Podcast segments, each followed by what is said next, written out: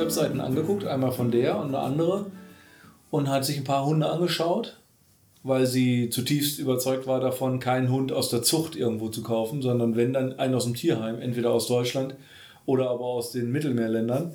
Weil in Deutschland ist es oft so, ähm, es gibt nicht so viele Welpen in den Tierheimen. Zum einen werden die wohl nicht so oft abgegeben, Welpen.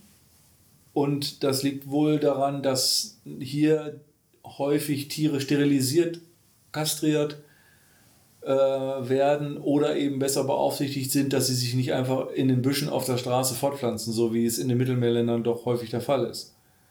Das heißt, so eine Menge an Welpen, die läuft hier einfach nicht rum in Deutschland. Darum gibt es in den Tierheimen eher einen zwölfjährigen Hund, der sein Gnadenbrot braucht, aber nicht so viele Jungtiere.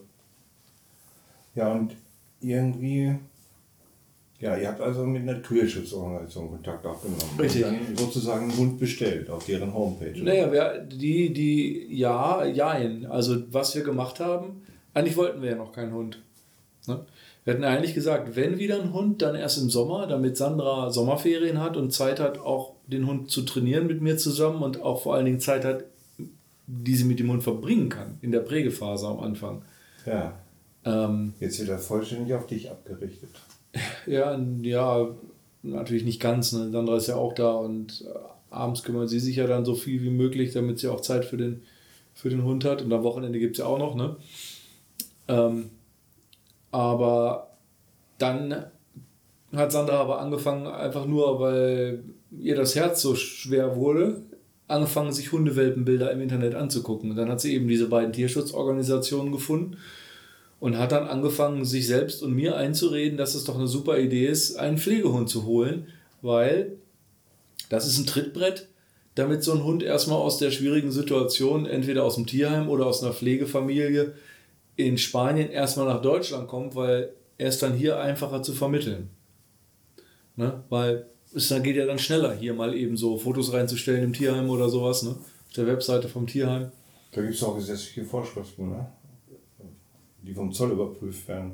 Oder gilt das nicht innerhalb der Europäischen Union? Da kenne ich mich nicht mit aus, aber das machen ja die, diese Schutzorganisationen, die werden, das ist ja deren ja, die Hund. Müssen das ja ab, das sind, die müssen ja sozusagen die Zulassung für Deutschland erwerben. Ja, die werden haben, Papiere ne? dafür haben, die sind ja auch versichert und so, die Hunde. Ja. Ne? Ähm, was auch immer, ob die irgendwelche Grundimpfungen brauchen oder Also sowas. deswegen, was haben die alles erledigt und die, die haben euch im Karton dann auch den Hund zugestellt oder was? Mit DHL oder was? Mit Löchern drin. Ja, ja, richtig. Nein. Nein, die fahren mit professionellen Fahrern, bringen die das aus Spanien hoch, zweimal im Monat. Extra aus Spanien. Ja, mit Auto. Im Auftrag der hiesigen Tierschutzorganisation. Genau, mit deren Geld. Auf, also die finanzieren das. Und Sehr die machen zwei Touren. Einmal fahren sie mehr in Norddeutschland rum, wahrscheinlich Norden und Osten, und einmal fahren sie eher in Süddeutschland rum. Und wir hatten jetzt, jetzt war die gelegen, also eigentlich wollte, hatte sie diesen Hund auch gar nicht ausgesucht, die Bonnie. Sie hatte einen anderen Hund ausgesucht, hat sich dort erkundigt und dann haben die gesagt, nein, der hat schon eine Pflegefamilie. Aber wir haben noch eine andere sehr niedliche, die ähnlich ist. Und die hat ihre, ihre Pflegefamilie ist gerade abgesprungen. Ob wir die nicht haben wollen. Und dann hat sich Sandra das Foto angeguckt und hat gedacht, hm, eigentlich wollte sie ja kein Weibchen und so ein hellhäutiges und hin und her. Und hat sie gesagt, aber es ist ja nur für kurze Zeit, ist ja nur ein Pflegehund. Ist ja nur für ein paar Wochen, dann ist er hier ja vermittelt wahrscheinlich. ja. Und dann hat sie das also klar gemacht mit natürlich mich auch immer hinzugezogen, wobei ich mich einfach nur nicht quergestellt habe. Ich hätte auch sagen können, das ist eine dumme Idee, aber ich habe mich dem einfach mal gestellt. Ja, Singer lässt grüßen. Richtig. ähm, und äh, dann ist das so gewesen, dass, dass die gesagt haben, die nächste Norddeutschland-Tournee kommt aber erst in zwei Wochen. In vier Wochen dann, als wir mit, als Sanna mit denen kommuniziert hat. Und dann habe, hat sie gesagt, was beinhaltet denn die Südtour? Fährt er denn nur nach München oder habe ich dann gefragt, ne? Und dann hat sie uns mal die Orte aufgezählt. Da war Marel dabei und Unna. Und Unna ist ja nun nicht so wahnsinnig weit weg. Na, bei Dortmund. Aus irgendeinem Grund zählt das noch zur Südtour. Wahrscheinlich verlassen sie das Land darüber wieder als Schleife oder sowas. Und zur Nordtour gehört wahrscheinlich sowas wie Berlin oder sowas und Hamburg. Ähm, und dann habe ich gesagt, holen doch aus Unna. Das sind 150 Kilometer, ist doch machbar. Dann ist er zwei Wochen eher hier. Ähm, das hat sie auch gemacht. Mit ihrer Freundin ist sie dann Samstag dahin gefahren. Vorher war noch die Chefin von dem Tierheim Bückeburg bei uns zu Hause, hat sich die Gegebenheiten angeguckt, hat uns, hat mit uns gesprochen, hat das eingeschätzt, ob wir dazu in der Lage sind oder was auch immer sie alles so gemacht hat. Ne? Und dann hat sie uns auch die Chance gegeben, dass wir beim Tierheim eine, eine Reisebox ausleihen, einfach so, kostenlos, wo der Hund drin reisen kann. Die habe ich viel zu groß mitgenommen, weil auf den Fotos konntest du das Tier nicht einschätzen. Da waren noch keine Größenangaben dabei. Und laut Foto haben wir gedacht, naja, der wird bestimmt schon so 40 Zentimeter sein. Nehmen wir mal eine große Box, damit der Hund da drin stehen kann bei der Reise. In der, in der Box hättest du zwölf von denen transportieren können. Naja, war ja nicht schädlich für den Hund. Nee, das war natürlich nicht schädlich. Obwohl natürlich bei Welpen auch immer es, es schnuckelig und eng sein muss, damit die sich sicher fühlen. Also in der Kathedrale fühlen die sich nicht, auch wenn sie da Platz haben, fühlen sie sich nicht wohl. Ähm, Säuglinge brauchen ja sogar Körperkontakt. Ja, ja, Welpen auch. Und äh, bei Säuglingen gibt es ja, glaube ich, dieses Phänomen sogar des Puckens, dass mhm. sie so gebunden werden in Tüchern oder sowas, was sie beruhigt. Ne? Mhm. Ja. Ähm, ja, und dann hat sie den am Samstag geholt. Ich war ja nicht da. Ich bin ja Samstagmorgen nach Heidelberg gefahren bis äh, Montagabend. Ach so, ja, das ist ja auch noch eine ja. interessante Geschichte. Ja, ja, und dann, ähm, und dann war der Hund da. Und Sandra hat ihn abgeholt in Unna um 17 Uhr irgendwas am Samstag. Hat mir eine 20 Minuten später oder sowas die erste Nachricht geschickt und hat gesagt, sie ist winzig klein, viel kleiner als erwartet. Und Schatz, ich glaube nicht, oder ich kann sie nicht wieder hergeben. Also nichts mit Pflegefamilie. Da hatte sich die Pflegefamilienidee schon aufgelöst. Bei Erstkontakt. Kontaktinfektion. Ja, und das ging mir aber genauso und jedem anderen ging das auch, der den Hund bisher gesehen hat. Das ist eine Herzensschmelzerin erster Güte. Ein so waches, kleines, süßes Geschöpf mit wunderschönen Augen. Braune Augen? Äh, grünbraune Augen. Und ganz anschmiegsam und aufmerksam. Also ist ein Traum, dieser Hund. Und wir haben jetzt vorgestern Abend dann entschieden, dass wir ihn behalten. Sandra hat die, die Tier, ähm, Tierheimleiterin angerufen, dass wir uns dementsprechend entschieden haben. Hier in Bückeburg. Ja, das ist ja die Kontaktperson, die, die also die diese Schutzorganisation betreibt selber keine Tierheime. Aha. Das ist nur der Dachverband. Aha. Und die spricht dann die lokalen Tierheime an okay, als Kontakt. Ähm, ja. Und dann haben wir, hat sie gesagt, könnt, uns denn, könnt ihr uns denn trotzdem noch ein paar Fotos zukommen lassen für unsere Dokumentation und so weiter. Dann hat Sandra das gemacht und dann hat sie nochmal geantwortet und hat gesagt, ich kann voll verstehen, warum ihr die nicht abgeben könnt. sie hatte das schon gesagt, als sie bei uns in, in der Küche saß, hatte sie schon gesagt, also sie hat das auch schon, glaube ich, mal gemacht, aber das ist so schwierig und so schmerzhaft, so ein Tier, was man lieb gewonnen hat, wieder abzugeben. Ich meine, wenn es einem unter der Hand wegstirbt, dann ist das äh, eine unabwegbar, aber freiwillig die wieder loszulassen, das ist wie ein Kind zur Adoption freigeben. Naja. Und da habe ich mich auch mit bereit erklärt, also beziehungsweise war auch der Meinung, dass wir, wenn wir uns einen Hund holen, also für mich war es nur eine Frage, Hund ja oder nein, nicht dieser Hund oder ein anderer Hund, weil einen besseren Hund kriegst du nicht als den jetzt. Da haben wir jetzt so ein gutes losgezogen, die ist so clever, die gefällt mir so gut von der Aufmerksamkeit her und von, der, von dem ganzen Habitus, auch so von, dem, von der Kuscheligkeit, von dem, von der, die fremdelt nicht und alles Mögliche, ne? Und dich zwingt sie konsequent zu sein, ne? Denn widersprüchliches Verhalten können Hunde ja nicht interpretieren.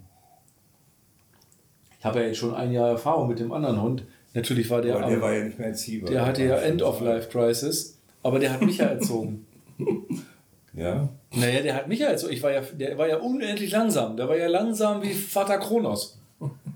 Und ich bin ja total ausgerastet dabei, wenn ich mit dem Gassi geschlichen bin. Ich bin ja von.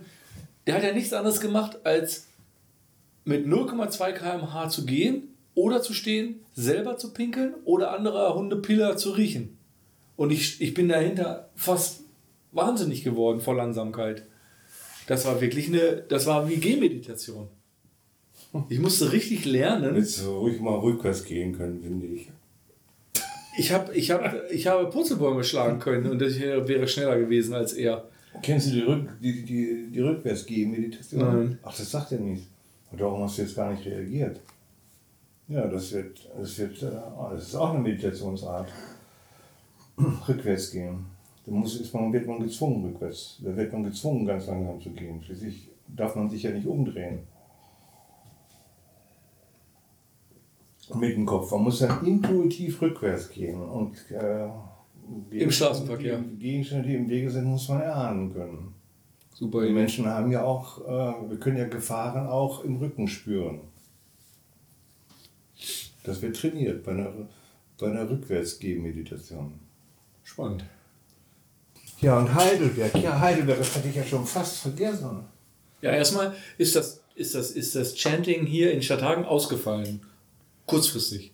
Ah, An dem Tag, mittags, kam eine WhatsApp-Nachricht, dass doch ausgefallen ist, äh, oder es wird doch ausfallen, nein, nicht doch ausfallen, Blödsinn, sondern es fällt aus, weil die äh, Chefsängerin sozusagen, die das um die herum das Ganze hauptsächlich passiert, hat wohl Schnupfen und in Anbetracht der Corona-Problematik wird das Ganze gar nicht stattfinden. Was ich sehr ärgerlich fand, weil wenn man sich nur alle vier Wochen trifft, finde ich einmal ausfallen schon echt heftig. Ja. Das ja. ist. In Anbetracht der gegenwärtigen. Also, selbst wenn es nicht Corona ist, wenn, sie- wenn sie singt und erkältet ist, wie kann sie denn dann gut singen? Ja, es gab ja noch andere Möglichkeiten. Es gab ja noch andere Leute, die gesungen hätten. Ich hatte ja auch gesagt, ich werde ein bisschen was machen an dem Tag. Ich bringe meine Instrumente mit. Ich war einfach nur etwas äh, enttäuscht, weil ich es mir gehofft hatte, dass ich sozusagen eine Generalprobe machen kann für Heidelberg. Ach so, Ja, das war der Hintergedanke. ja. Und jetzt bist du ins kalte Wasser gesprungen. Mehr oder weniger, ja, genau. Also es war jetzt natürlich auch ein sehr lauwarmes Wasser, kein kaltes. Aber ähm, ich, es war übrigens traumhaft schön. Also ich bin mit, mit dem Auto runter. Da hast du doch die Leute wieder getroffen, mit Ja. denen du schon unterwegs Ja, ja, die in ich in, Griechenland. Ne? richtig, die ich in Griechenland kennengelernt Nicht habe. in Indien, in Griechenland. In Griechenland. Und zwar den äh, Mirko und Elena, seine Frau. Mirko ist Deutscher, Elena ist äh, Französin. Ähm, haben eine Weile in Athen gelebt, jetzt leben sie irgendwo bei Fulda, glaube ich, sind noch nicht wieder ganz angekommen irgendwo. Ähm, dann in Pilou, gebürtiger Inder, in Kenia aufgewachsen, dann in Indien, jetzt seit vielen Jahren in London lebend. Äh, wird, ist jetzt 60 oder wird 60. Und dann die beiden, die das Yoga-Studio da unten in Heidelberg betreiben, die auch in Griechenland dabei waren, Jasmin und Tom. Ähm, zwei ganz feine Menschen. Sie, Jasmin, hatte ich ja erzählt, ist in äh, gewaltfreier Kommunikation geschult und Yoga. Äh, und er selber ist, also beruflich war, sind das bei Akademiker aus der ähm, Archäologie, Archäologen. Und, und Tom hat in Heidelberg eine Kirtan-Gruppe. Heidelberg Das Kirtan-Projekt. ist ja dein Interesse ist. Ne? Richtig. Und die haben am Sonntagabend, die machen immer ersten Sonntag im Monat Konzert. Und das war jetzt in diesem Fall der, der äh, 1. März, der, der Sonntagabend. Und wir haben uns aber vorher schon getroffen, an dem Samstag mittags, ab, ich war dann um 14.30 Uhr da, die haben sich um 14 Uhr getroffen in dem Yoga-Studio, weil dort kein Unterricht mehr war. Und der Mirko hat diesen Raum tatsächlich zur Verfügung gestellt bekommen. Ich glaube, er hat auch da was für bezahlt. Und wir konnten da schalten und walten. Und ich, als ich dazu kam, hat der Tom gerade gesungen und die anderen haben mitgesungen, also waren dabei. Elena, Mirko, Pilu und Tom als, als leitender Part. Und ich habe mich dazugesetzt, habe gleich getrommelt, die Trommel ausgepackt und gleich mitgetrommelt. Ja, und dann ging das da, ja, ich weiß nicht, eine Stunde oder so. Und dann hat uns Tom verlassen, hat uns den Raum überlassen und dann haben wir uns da ausgebreitet und haben uns erstmal wieder unterhalten kennengelernt sozusagen wieder neu und äh, mit Pilou war ich ja öfter in Kontakt über WhatsApp und auch telefonieren. Ja, und dann haben wir selber Musik gemacht. Dann habe ich am Harmonium gespielt. Dann haben wir versucht, was habe ich versucht, was zu vermitteln. Dann hatten die Interesse an einer bestimmten Melodie, die wollten sie vielleicht lernen. Da waren drei Harmonien, standen da im Raum. Ich hatte meins mitgebracht und noch zwei waren da schon. Ja, und hin und her und ja, war echt richtig schön. Dann haben wir da so bis 19 Uhr gemacht und sind dann essen gegangen. Sind dann zum Inder gegangen. Dann haben die anderen dann wieder getroffen, haben uns schön unterhalten den ganzen Abend. Dabei hat Tom und Jasmin haben dabei Horrorgeschichte schlechthin erzählt. Die waren beim Tsunami dabei damals. Die haben den live in voller Blüte erlebt. 2004. In Südostasien den. Die waren in Sri Lanka am Strand. Aha. Als das Wasser zurückging. weggelaufen oder was? Die hatten das große Glück, dass der Tom Geologie auch als Fachrichtung in seinem Archäologiestudium hatte und wusste, was passiert. Er hatte, glaube ich, wenn ich mich richtig erinnere, entweder seine Doktor- oder seine Fach, irgendeine Facharbeit über das Tsunami-Phänomen, die geologischen, das geologische Phänomen des Tsunamis. Der hat das Wasser weggehen sehen und hat sofort gewusst, was es ist. Hat er laut geschrien am Strand. Und ist aufgesprungen und hat so viele Leute wie möglich angeschrien, dass sie die Kinder einsammeln und abhauen. Und alle in ein Hotel. Die, hatten, die waren in einem Hotel untergebracht, was noch nicht ganz fertig war. Und hatten sich die Tage davor diese, die Gegend drumherum rum und die Bucht angeguckt und die schönen Apartments und die kleinen Hütten und haben gesagt, wie hässlich wir es doch in diesem unfertigen Hotel haben. Und sind alle in das Hotel reingerannt, haben Höhe gemacht, natürlich so schnell wie möglich auf irgendeine Etage. Und das und Gebäude hat standgehalten. Als einziges. Alles als drumherum war platt. Und diese Bucht, wo sie den Abend vorher lang gegangen sind und, und geschmachtet haben, warum sie denn da kein Zimmer haben, hat keiner überlebt. Keiner. Alle tot. Seitdem sind sie religiös oder spirituell, ne? Es war eine große Änderung in ihrem Leben. Eine große Änderung. Ja, solche Erfahrungen, äh, ich, ich nenne das vom Schicksal weich geklopft. Ne? Ja. Äh, solche Menschen orientieren sich normalerweise um, ganz neu. Prioritäten ja. werden völlig neu verteilt. Ja. Und er sagte, es war für ihn lange sehr traumatisch. Für die Jasmin hat da noch eigentlich die Katharsis erreicht, weil die haben die nächsten Tage mit den Überlebenden sich unglaublich intensiv ausgetauscht und haben dann auch natürlich geholfen, wo sie konnten. Haben die deutsche Botschaft ähm, angerufen, die hat denen gesagt, habt ihr alles? Seid ihr versorgt? Se seid ihr im Trockenen? Ja, bleibt wo ihr seid. Wir haben genug zu tun. Das war auch so. Sie sind dann nach ein paar Tagen wohl ein Stück ins Hinterland gebracht worden und konnten da auch wieder mit Überlebenden sich austauschen. Und die Jasmin sagte, da hätte schon was Klick gemacht in sich. Durch diesen intensiven Austausch, durch die Aufarbeitung, durch das wahrscheinlich das Weinen und was auch immer, das Trösten, hat es bei ihr schon, war alles weg eigentlich, war es okay. Ach so, waren die vor, dieser, vor diesem Erlebnis doch ganz anders orientiert? Ja. So wie der 0815 Deutsche. Ja, also ja. Also die waren natürlich schon irgendwie östlich orientiert, haben ja nun da schon Urlaube gemacht und ja. so weiter.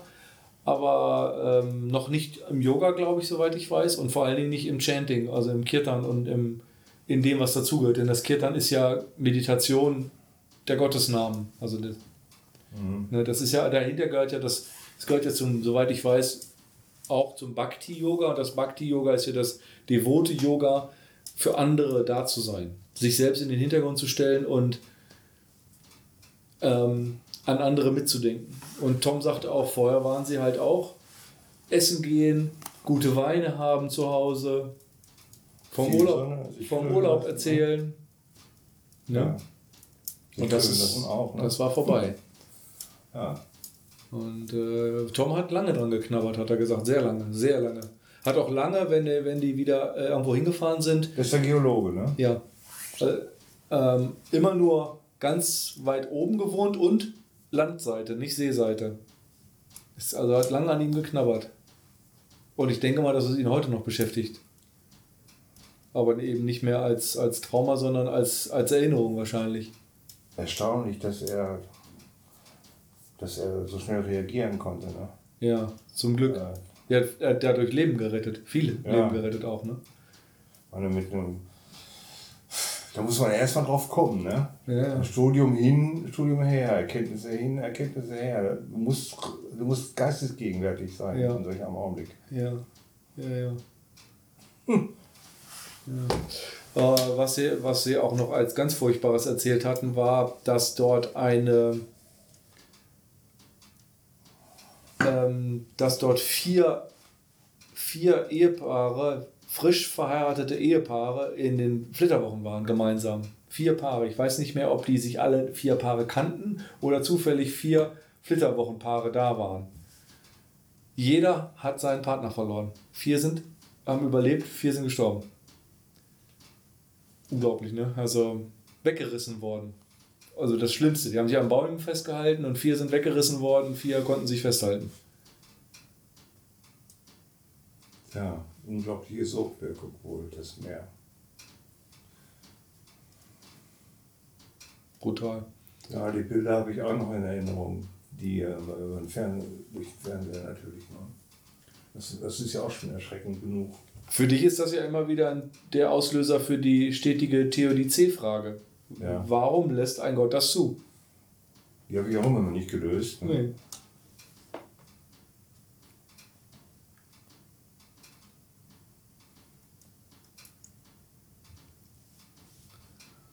Ich bin mir auch nicht sicher, ob man die lösen kann. Man kann die vielleicht, ich unterstelle dem Bußmann mal, dass er ja diese christliche Vogelperspektive da nimmt und der Meinung ist, das hat eine Bestimmung und der Herr wird schon richten. Ne, Das ist so ein bisschen so die Kamera nach oben fahren und so zu tun, als wäre das schon alles okay, was auf dem Schachbrett passiert und wir wissen nur nicht, warum es okay ist. Das ist auch schon Borderline Karma, was auch immer Karma ist, das ist hochkomplex zu verstehen, aber das kann man, ich sag mal, die Neo- äh, Neo-Version von Karma, was man im Westen davon so versteht, könnte man auch so interpretieren. Aus irgendeinem Grund ist dieses 18 Monate alte Baby dran gewesen. Was auch immer. Entweder war es vorher Genghis Khan in dem vorherigen Leben oder hatte jetzt schon alles gelernt, was in dieser Inkarnation zu lernen war. Und Das ist ja eine Theorie, ja. ja. Ähm, Das war das, letzte, das war das letzte Ereignis, das erforderlich war, um sämtliches Karma abzubauen und um nicht wiedergeboren zu werden und künftig nie wieder so etwas Hässliches erleben zu müssen. Ja. Ja. das ist eine Theorie der Buddhisten. ja.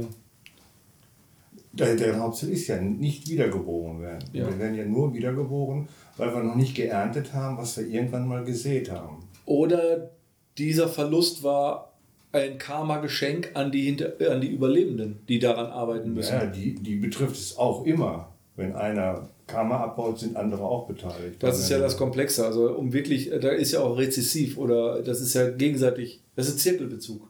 Wie bei Excel. Ja. Wer mit Excel-Tabellen gearbeitet hat, weiß, irgendwann kommt ein Zirkelbezug und dann funktioniert es nicht mehr, wenn du zu viele Variablen hast. Und wenn du über Karma endlos im Kreis diskutierst, dann hast du nur noch, jonglierst du nur noch Variablen irgendwann, die alle voneinander abhängig sind. Ich sehe sogar in dieser Theorie eine ziemliche Gefahr. Jetzt gerade wieder aktuell mit dem, was da an der Grenze zu Griechenland los ist, mit den Türken, mit die vielen Kinder, ne, wie die da leben. Ne? Haben die, ernten die, was sie zuvor mal irgendwann an Scheiße äh, fa- fabriziert haben? Kriegen die jetzt das zurückgeliefert, was sie zuvor anderen angetan haben? Wenn, wenn man diese Theorie, wenn man daran glaubt, dass das korrekt ist, dann hätten wir eigentlich, wir haben dann gar keine Veranlassung, denen zu helfen. Die müssen da durch, können wir sagen. Die sind dabei, Karma abzubauen. Die ernten gerade, was sie selber gesät haben. Ja, Es kann aber sein, dass uns nicht. es kann aber sein, ob wenn du in der Lage wärst zu helfen und es nicht tust, du wiederum Karma aufbaust. ja, dann wird es ja noch schlimmer. Das Da, Ganze. darum, das ist ein Zirkelbezug. Das ganze Ding ist ganz schnell in einem ewigen Zirkelbezug verflochten und darum sagen die Hindus auch, Karma zu verstehen, was das ist, ist einer Buddha-Natur gegeben und sonst keinem. Wir sollten es gar nicht versuchen, zu kapieren, warum das richtig ist oder falsch ist oder ob das Sinn macht oder nicht. Es ist uns nicht gegeben, an dem, an dem Punkt der Erkenntnis bezüglich Karma anzukommen, wenn wir nicht Buddha-Natur erreichen. Ähm, und vor allen Dingen haben wir vor, glaube ich, einer Weile mal drüber gesprochen. Ich sehe die Gefahr auch immer für uns als, als, als Christen, selbst wenn wir keine aktiven Christen sind, sind wir doch mit dem, mit, durchtränkt mit der Symbolik und, und Logik des Christentums. Wenn wir denken, dass Karma immer was mit Sünde zu tun hat. Das heißt, man hat mal was Böses gemacht und muss 400 Jahre danach in einer anderen Inkarnation das aufarbeiten. Denn das ist nur vielleicht ein Teilaspekt von, dem, von der Idee Karma. Aber das ist bei uns als Christen immer das Dominante, was wir uns herausfiltern. Wie das Buch Mises Karma.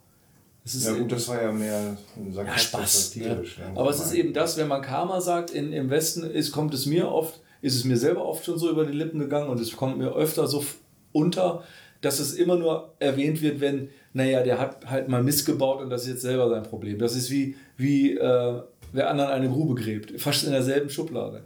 Ja. ja. Wer sich immer im Straßenverkehr aufregt, der muss sich nicht wundern, wenn man sich mal über ihn aufregt. Karma. So.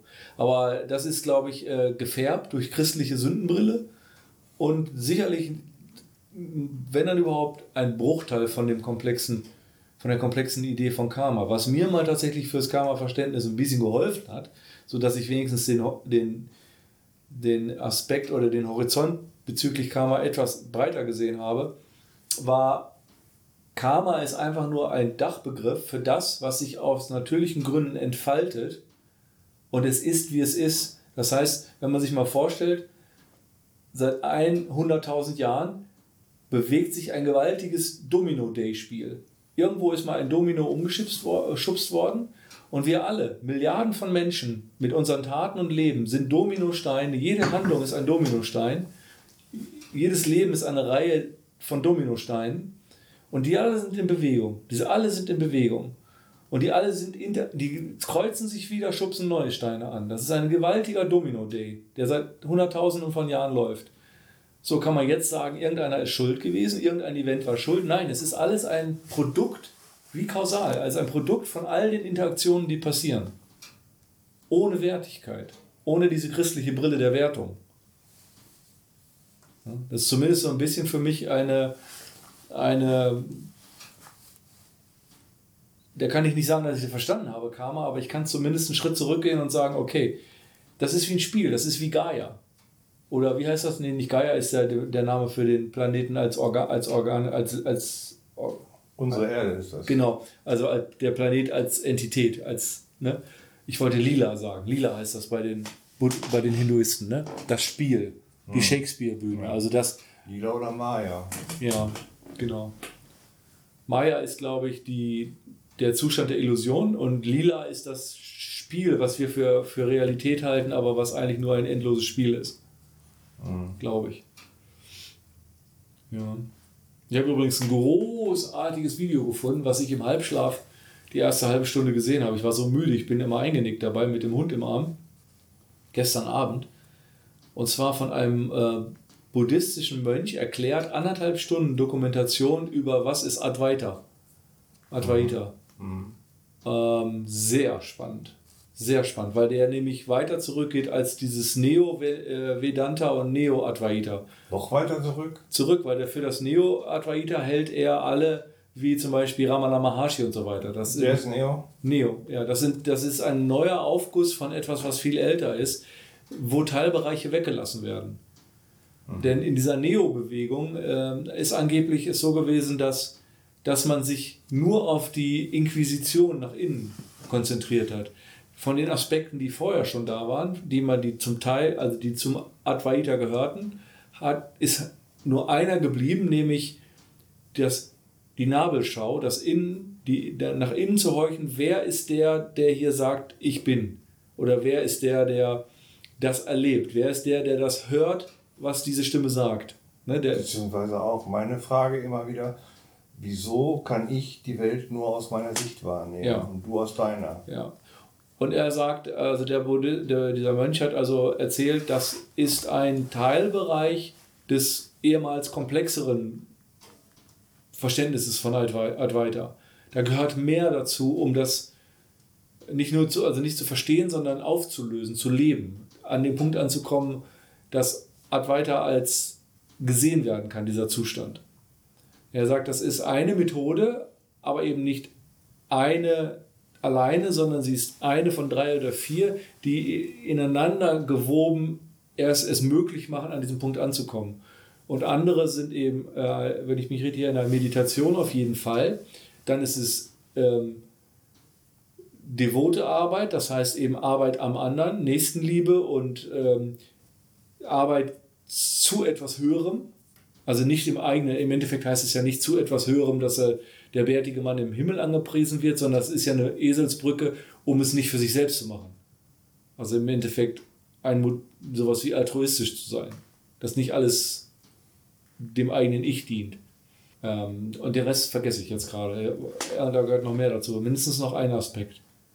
Und nur die Verflechtung und ständige Praktik, Praxis dieser mehreren Säulen macht irgendwann die Realisierung des Advaita möglich.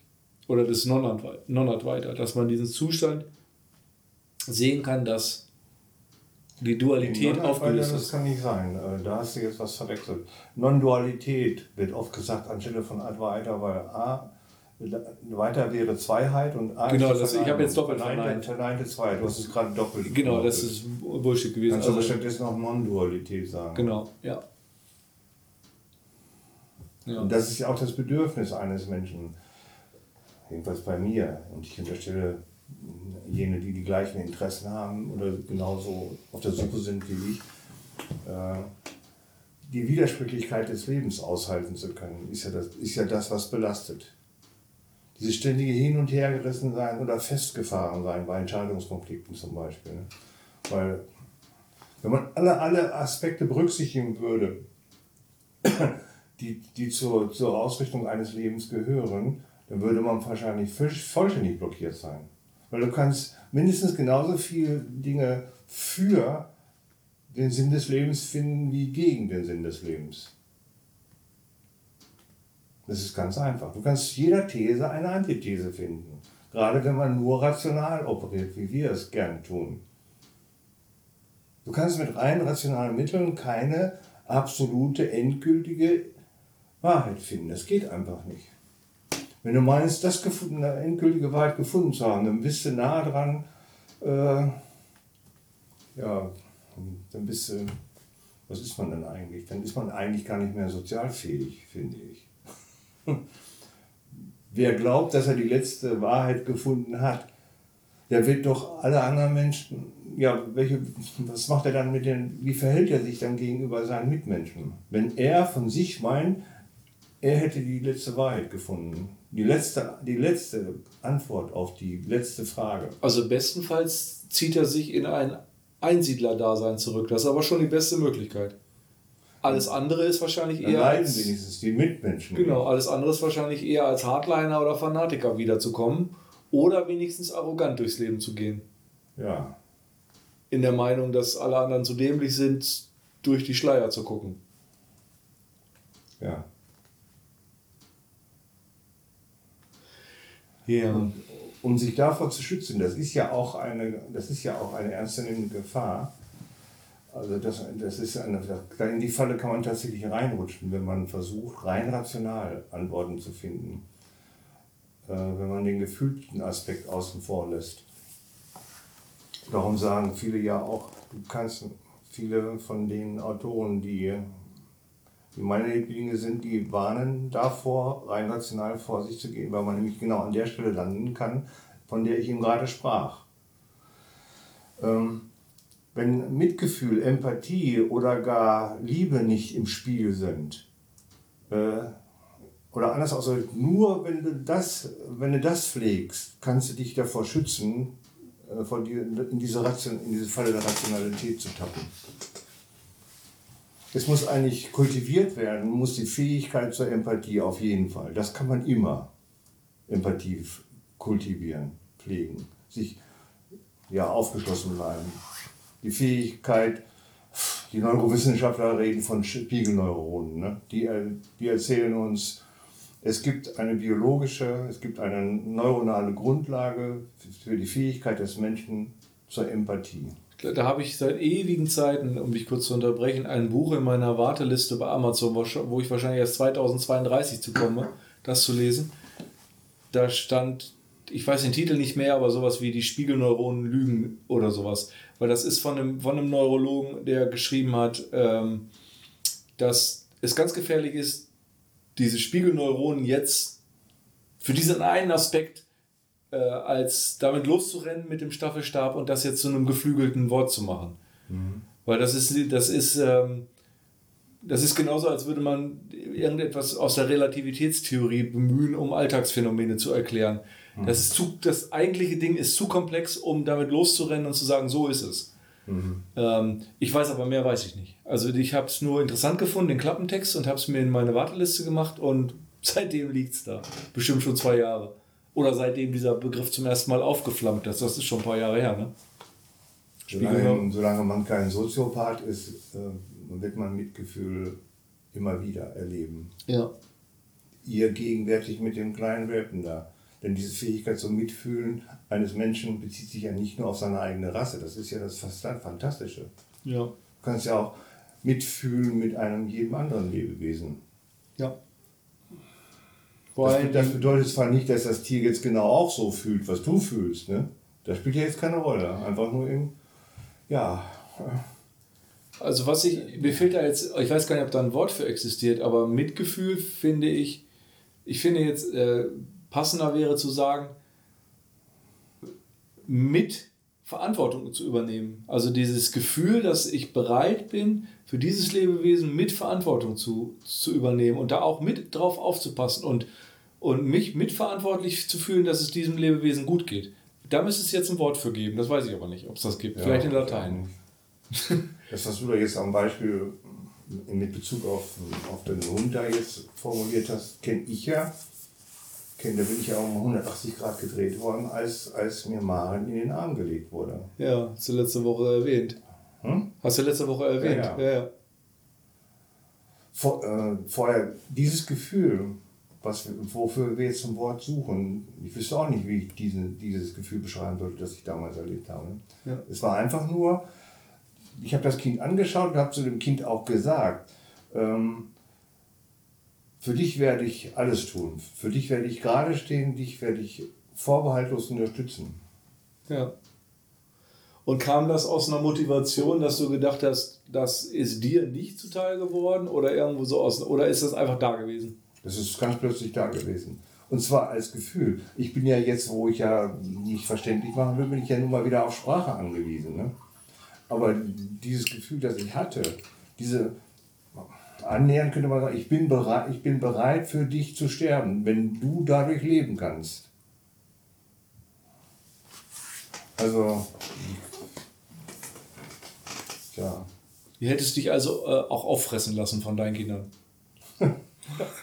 im Notfall. Corona, wenn der Corona ausgebrochen wäre damals, hätten sie dich essen können.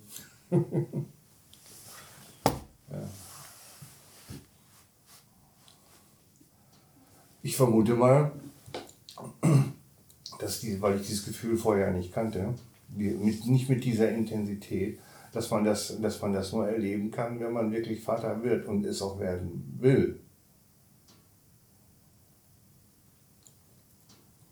Meinst du, man muss es werden wollen oder meinst du, dass vielleicht der, der Schock, der Hormonschock auch dich rumreißen kann, wenn ja, du es gar nicht wolltest? Das kann auch sein. Das ist jetzt eine spekulative Frage. Ne?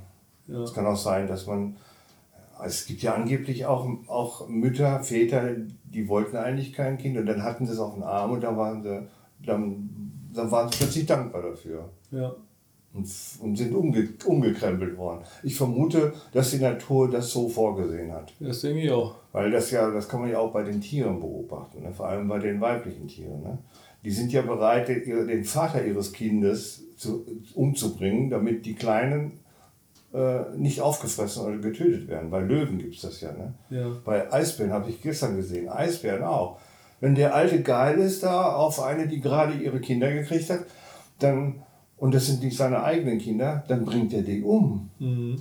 Der springt die, die Alte an, äh, die, der springt die Mutter an, bringt die Kleinen um, springt dann wieder auf die Mutter und will selber mit. Äh, das machen viele Bären, glaube ich, nicht nur Eisbären. Kenne ich auch von anderen Bären. Ich habe gestern ein Doku gesehen über in Bezug auf Eisbären. Das macht er, glaube ich, sogar, wenn es seine Kinder sind. Manche.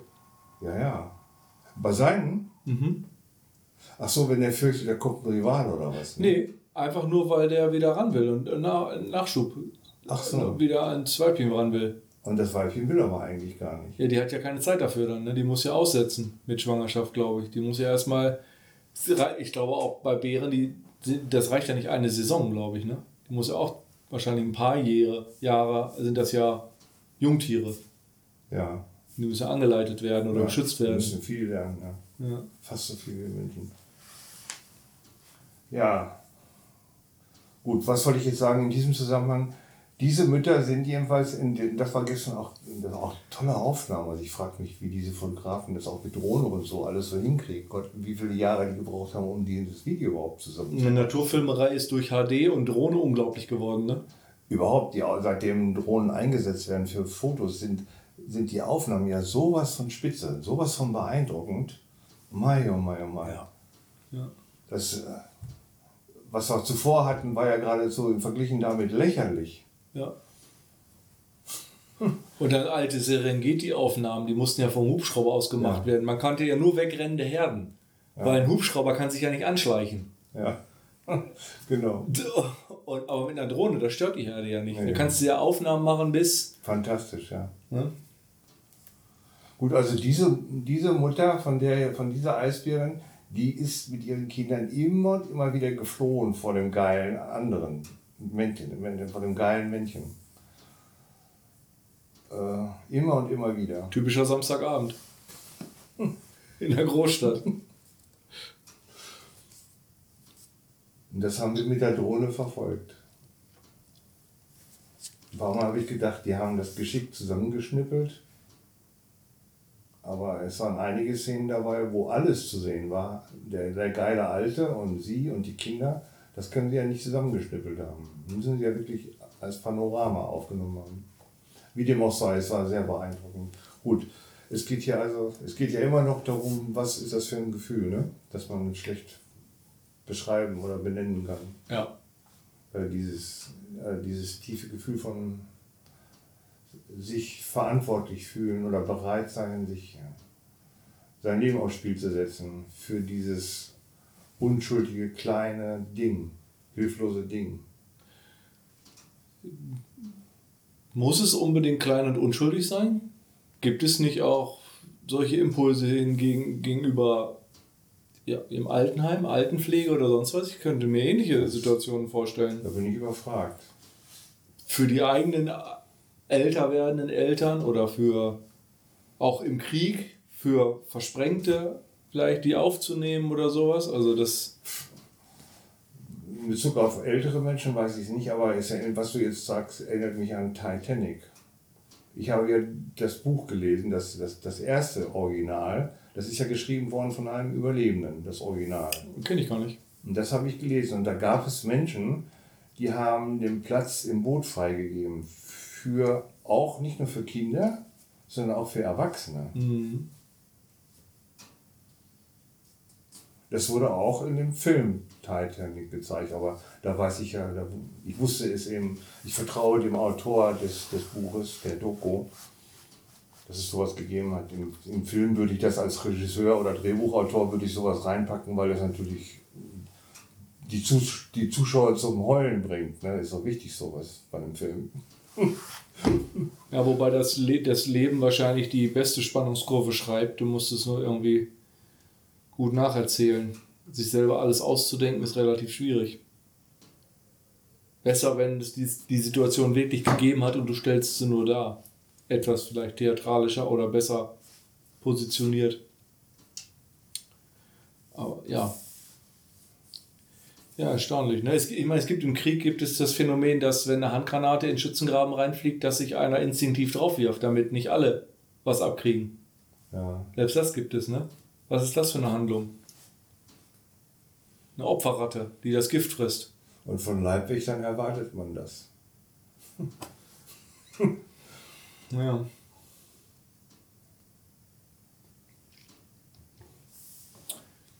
Aber nicht instinktiv, sondern man erwartet einfach, dass die sich irgendwo davor stellen und sich dann abschirmen. Ne? Aber keine Instinkthandlung, dass man sich auf die Gefahr wirft, damit andere nicht mit, mit reingezogen werden. Hm. Ja. Ja, also die Falle der Rationalität, wenn man wenn man glaubt, äh, die letzte Frage auf die letzte Antwort und die letzte Antwort auf die letzte Frage gefunden zu haben, eigentlich kann der gar nicht radikal rational gewesen sein, wenn er, wenn er da hinkommt an den Punkt. Solange man rein rational bleiben will, so rational, äh, so rational wie ein Programmierer sein muss, um eine Software möglichst gut schreiben zu können, ohne dass beim ersten Syntax-Check von 100 Zeilen schon gleich 80 angemeckert werden.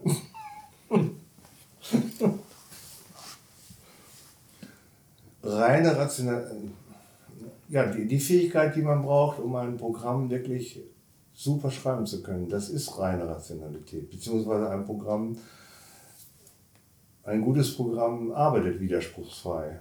Das ist, das ist, ein, das ist, das ist reine Rationalität, was Software kann. Ja. Und was unterscheidet, was unterscheidet die menschliche Rationalität jetzt von dieser Software-Rationalität? So sage ich da jetzt mal dazu. Wir packen noch irgendwas dazu, sonst, oder?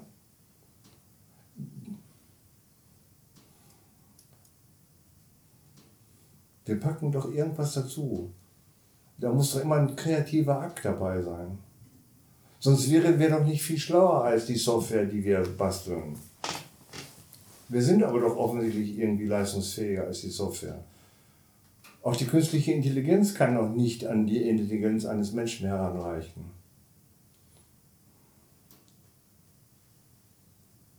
Hm. In erster Linie eine Definitionsfrage, vermute ich. Erstmal muss man ganz lange ausklamüsern, was man überhaupt meint. Bevor man für Software. Ja, du musst ja jeden Scheiß erst definieren. Nee, für den Vergleich, den du jetzt. Äh, Ach so. Den du jetzt, wo du jetzt gefragt hast. Äh, da erstmal muss man fragen, was denn Intelligenz ist oder was auch ja, immer, was, was auch immer ist. los, ja.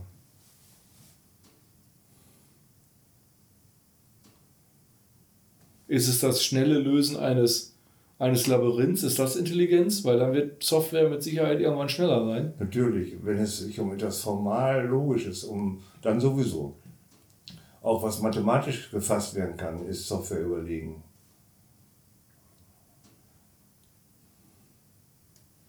Dann kommt, dann bin ich aber nicht in der Lage zu, das zu beantworten. Dann kommt wahrscheinlich der Bereich, wo wir glauben, es ist nicht mehr Mathematik, aber die Maschine trotzdem mit Mathematik noch weiterkommt. Nämlich bei gewissen Kreativlösungen. Ja, jetzt, jetzt lieferst du das entscheidende Wort, ne? Kreativität, jetzt sind wir da. Kreativlösungen. Warum kann der, also der, es gibt ja dieses, diesen Go, ähm, diese Go-Software. Go ist ja dieses chinesische komplizierte ja, Spiel. Ne? Habe ich in der Studienzeit gespielt. Bis zur Vergabung. Du kannst dich erinnern an Deep Blue damals, den Schachcomputer, den Schachroboter, ja, auch. Mhm. der ja eine reine Rechenmaschine war. Der hat ja nur Spielzüge durchgerechnet in einer ja, der hohen kann ja alle denkbaren, denkbaren Kombinationen kann der durchchecken. Richtig. Bei uns ist ja nach sechs, sieben Kombinationen schon Schluss. Ne? Ja, der Mensch, das, was der Computer damals nicht konnte, der Mensch kann aber Erfahrung sammeln über sein Leben. Und die sogenannten, bei Schach ist ja das Phänomen der Eröffnung zum Beispiel. Ja. Wenn eine bestimmte Eröffnung sich anbahnt, dann braucht man gar nicht zu denken, sondern man weiß, um, um wenigstens das Remis zu halten, darf ich nicht in Verlust geraten, muss also die und die Züge mitnehmen, die der andere mir vorgibt durch die, durch die Eröffnung. Mhm. Und das muss ein Computer ja, zumindest damals, musste die Software ja immer wieder neu rechnen, weil sie ja nicht gelernt hat. Sie konnte ja keine Eröffnung. Mhm. Auch im Endspiel oder sowas, in der, äh, im, im, ähm, im Schach. Es gibt bestimmte Konstellationen, die man wahrscheinlich als Schacherfahrener abspulen kann, ohne sie nochmal neu vorausberechnen zu müssen. Mhm. Ähm, wohingegen die Software das eben nicht konnte und immer wieder ihren Gewinn errechnen musste durch alle, durch 13 Millionen Züge ziehen musste und musste gucken, wo habe ich das, den größten Gewinn. Ja.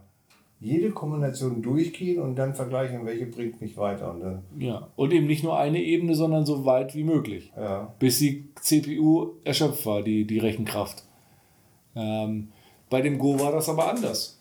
Die Software, die sie geschrieben haben für Go, weil die haben ja Go extra genommen dann als, als Möglichkeit, weil man gesagt hat, die Komplexität von Go ist so viel höher, exponentiell höher als bei Schach, dass es auf die alte Methode nicht funktioniert. Schneller rechnen geht nicht. Ähm, da müssen die irgendwelche so nannten, so nannte man, so nennt man das ja äh, in der Lerntheologie, so oder Erkenntnistheorie, so heuristische Regeln gefunden haben. Heuristische Regeln. Hm. Ich habe eine ich habe eine Doku darüber gesehen, die war spannend. Über Heuristik? Nein, über diesen Go-Computer. Diese Go-Software, die, die entwickelt wurde. 2000, irgendwann in den 2010ern, glaube ich. Das war nicht lange her. Da hat man ja lange dran rumgetüftelt, dass das überhaupt geht und hat versucht eben, hat dem, hat dem, wenn ich mich korrekt erinnere, hat dieser Software die Regeln von Go gegeben also der hatte einen Regelwerkzeugkasten, hat also verstanden, was er für ein Spiel spielt. Und hat dann mehr aber nicht bekommen. Hat also keine Spielzüge oder irgendwelche äh, Strategien mitbekommen. Und hat dann aber auch nicht einfach nur durchgerechnet, weil das wäre nicht gegangen. Aufgrund der Latenz, der Verzögerung wäre das der, der Möglichkeiten zu viel komplex gewesen, sondern sollte dann aus sich heraus lernen, also Erfahrung sammeln. Die haben die dann irgendwann angemacht, diese Software sozusagen, und haben die gegen Leute spielen lassen. Erstmal gegen relativ einfache Go-Spieler und jedes Mal, nach jeder Partie, hat der Computer eben aus seinem Fehler gelernt. Aha. Warum hat er nicht gewonnen? Oder warum hat er gewonnen? Er muss dann aber immer einen Gegner gehabt haben, der besser ist als er, sonst kann er nichts mehr hinzulernen. Ne? Ähm, aber irgendwann kam es ja so, dass, dass Go-Spieler nicht mehr gewonnen haben. Der wird ja wahrscheinlich auch beide Seiten berechnet haben. Also der wird also wahrscheinlich auch gelernt haben aus des anderen ja, sonst geht das Zügen. Ähm, und dann kam es irgendwann so weit, dass er, glaube ich, den Weltranglisten, was war das, sechste oder zwanzigste, ich weiß, das sind zwei Zahlen, die mir jetzt gerade in den Sinn kommen, ob die richtig sind, weiß ich nicht, äh, ein Chinese, der hat sich also dieser, dieser, dieser, diesem Software-Team auch gestellt und hat gesagt, in Paris, glaube ich, lebte der, der hat länger dann mit denen auch zusammengearbeitet, damit die von dem lernen können haben auch die Software immer mal wieder verändert auf dem Weg dahin und haben dann, gegen das Programm haben sie dann äh, auf einer Exhibition irgendwo in, auch in China, glaube ich, den amtierenden Weltmeister gebeten, ob, es, ob er bereit ist, eine Partie zu spielen. Und dann ähm, hat er da hat er dem, dem zugestimmt, hat dann, danke, hat dann die erste Partie, glaube ich, verloren. Man muss, dazu, man muss dazu sagen, das Spannende in der Doku war, dass die Programmierer nicht wussten, was passiert. Dass die Programmierer gar nicht wussten, was, was die Software eigentlich wirklich kann. Weil sie ja die Regeln nicht geschrieben haben, sondern nur den Algorithmus. Nur die Rahmenbedingungen geschrieben ja. haben. Und also saßen die eigentlich wie Passanten spannend dabei, bei den, wie sich die Partie entwickelt. Weil sie wussten ja nicht, was macht er jetzt. Weil was hat er, bis, was hat er jetzt bisher gelernt, der Computer? Man wusste es nicht. Die erste Partie hat der Chinese verloren, weil er auch die Maschine nicht ernst genommen hat, offensichtlich. Der war zu Beginn relativ äh, von sich selbst überzeugt und hat nicht geglaubt, dass eine Maschine ihn besiegen könnte. Die zweite Partie hat er gewonnen, der Chinese. Man muss aber dazu sagen, in dieser Partie hat die Maschine ja dazugelernt wiederum. Er aber nicht so viel. Oh. Und ich glaube, er hat nur eine einzige gewonnen. Ich weiß nicht, ob es Remis gibt oder ob der dritte hart umkämpft war, aber ist ja so ein Mehrsatz-Wettkampf. Über zwei Tage oder drei Tage ging das. Und ähm, er hatte keine Chance mehr gegen die Maschine dann. Und jetzt kommt aber das, die, äh, die, die Dokumentation endete dann ja, war schon wirklich interessant. Diese Software, diese Go-Software, wurde mit den Erfahrungen dieser zwei oder drei Jahre Forschung und Betrieb komplett neu geschrieben. Wurde über den Haufen geschmissen und eine, eine zweite Version geschrieben von diesem Programm. Mit der Erkenntnis, weil dieser, diese Software hat irgendwann Kugeln gesetzt in dem Go, wo die Leute, die Profis gesagt haben, jetzt, jetzt das ist ein Bug, jetzt hat er Mist gebaut, der kann unmöglich gewinnen. was aber am Ende der Partie zu einem Sieg wurde. Wo die dann gesagt haben, wo kommt das her? So, das hat noch kein Mensch jemals gespielt. Und darum haben sie gesagt, wir müssen der Maschine nicht mehr sagen, was sie keine Regeln mehr geben, sondern nur zu sagen, spiel ein Spiel. Und das und das, also nur noch zu sagen, also nicht mehr, nicht mehr, was im Spiel wichtig ist. Zum Beispiel, dass, dass man bestimmte Muster machen muss, sondern es muss so wenig wie möglich vorgegeben sein. Ja, aber die Regeln des Spiels muss ich ja kennen. Aber ganz, aber praktisch nur noch das, nur noch das Schach, nur noch die Größe des Brettes. Nicht mehr irgendeine eine, eine Vorgehensweise oder Strategie oder einen Sinn. Denn es ist schneller, die Maschine lernt besser, wenn sie die ersten zehn Male einen falschen Move macht, der nicht geht, oder eine komplette sofort verliert. Daraus lernt ich mehr daraus, als würde man das schon vorkauen und verhindern. Dass er das schon von vornherein irgendwie, wenn man keine Ahnung, ich kenne Go nicht, wenn man von vornherein wild setzt, dass man dann keine Chance hat. Vielleicht haben sie das in der ersten Software vorgegeben, dass das gar nicht erst passiert. Und da haben sie so wenig, nur, die, nur noch die Rahmenbedingungen reingeprogrammiert und haben ab da die Maschine laufen lassen. Und zwar haben die beiden dann gegeneinander gespielt. Version 1 hat gegen Version 2 gespielt. Als Version 2 eine Zeit lang gelernt hatte, Version 1 hat nie wieder eine Chance gehabt. Nie. Das heißt, die Version 1, gegen die kein Mensch mehr eine Chance hatte, hat nie wieder eine Chance gehabt gegen Version 2. Also das ist die exponentielle Entwicklung von, von, solchen, von solcher Software. Und das ist schon extrem, finde ich. Oh, jetzt, das war eine sehr lange Umschweife. Ähm, und es war eigentlich, Thema war, zu defini definieren, ist Kreativität nichts anderes als Mathe, wenn sie sehr komplex ist. Oder? Weil wir haben gesagt, was ist der Unterschied zwischen, zwischen bei einem Menschen und einer Maschine, die nur Ja. ein Programm ablaufen kann? Ja. Das war der Ausgangspunkt. Ich habe eine super, super dunkle Schokolade aus England gegessen. In Heidelberg. Die hatte Pilu mitgebracht. 85-prozentige. Green and Blacks hieß die Marke. Bist du mit dem Michael Singer durch? Ja, ja. Was ist denn das hier für ein Ausdruck? War das das Inhaltsverzeichnis von dem anderen Buch von ihm? Ja. Hat sich jetzt schon ein Gespräch ergeben, ne? wie üblich spontan, wenn das nicht so Hattest du ein Referat vorbereitet? sozusagen, ja. Äh, vor zwei Wochen, oder wann das war, haben wir uns ja den ein Kapitel angehört von dem Michael Singer aus dem anderen Buch, Ja. wo er ja alles zusammengeschrieben hat, seine, seine, seine Quintessenz. Ne? Ja. Und das ist die Gliederung von dem, zwei, von dem Buch. Das ist sein, das ist dieses Untethered Soul, ne? Die Seele will frei sein oder wie auch immer das auf Deutsch Genau. ist. Und äh, das Inhaltsverzeichnis hatte ich dir da hingelegt, nur für die Orientierung. Denn ich habe das ja als ich habe das ja als, als Druckausgabe und als Hörbuch. Und wir haben uns angehört aus, aus der Gliederung die ersten beiden Kapitel, ja? Mhm. äh, die, die, die, die Stimmen im Kopf, ne? Die ersten. Also Teil 1 heißt erwachendes Bewusstsein, die Stimme im Kopf Ja. und Das hatten wir uns angehört. ihr innerer Mitbewohner. Hatten wir uns auch angehört damals. Liegt ja jetzt schon zwei Wochen zurück. Ja. Mein Vorschlag wäre gewesen, dann, wenn wir jetzt nicht ins Gespräch gekommen wären, äh, uns 20 Minuten anzuhören vom nächsten Gliederungspunkt, Mhm. anhören und darauf aufbauen, dann miteinander reden und prüfen, was können wir davon übernehmen für unser Leben, was bringt uns weiter irgendwie. Willst du Wir, sind, wir trotzdem? sitzen doch hier nicht zusammen einfach nur, um Zeit totzuschlagen, oder? Das ist zumindest eine gute Art, Zeit totzuschlagen.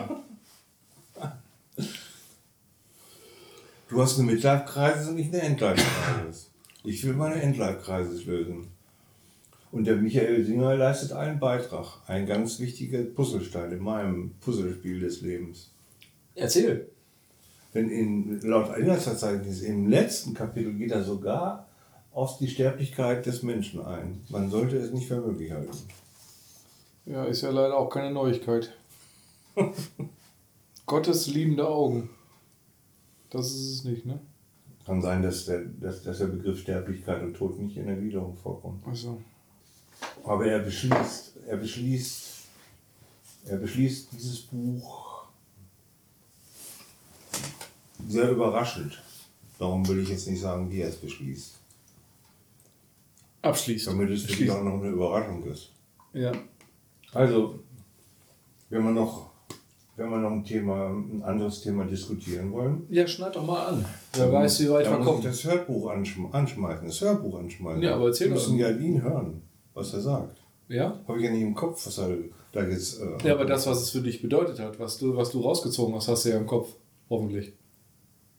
Nur bezogen auf das ganze Buch, nicht auf Ich wollte das, die, das Inhaltsverzeichnis als Gliederung, als Struktur aufnehmen für unser Gespräch. Okay.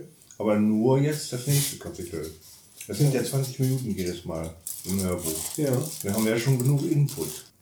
Ich in meiner unendlichen, arroganten Art, wenn es um die englische Sprache geht, äh, bin ja immer, wenn ich das höre, dann denke ich alle zwei Sekunden, das ist nicht Michael Singer, das ist ein Übersetzer und ein Sprecher, der irgendwo in München im Labor sitzt.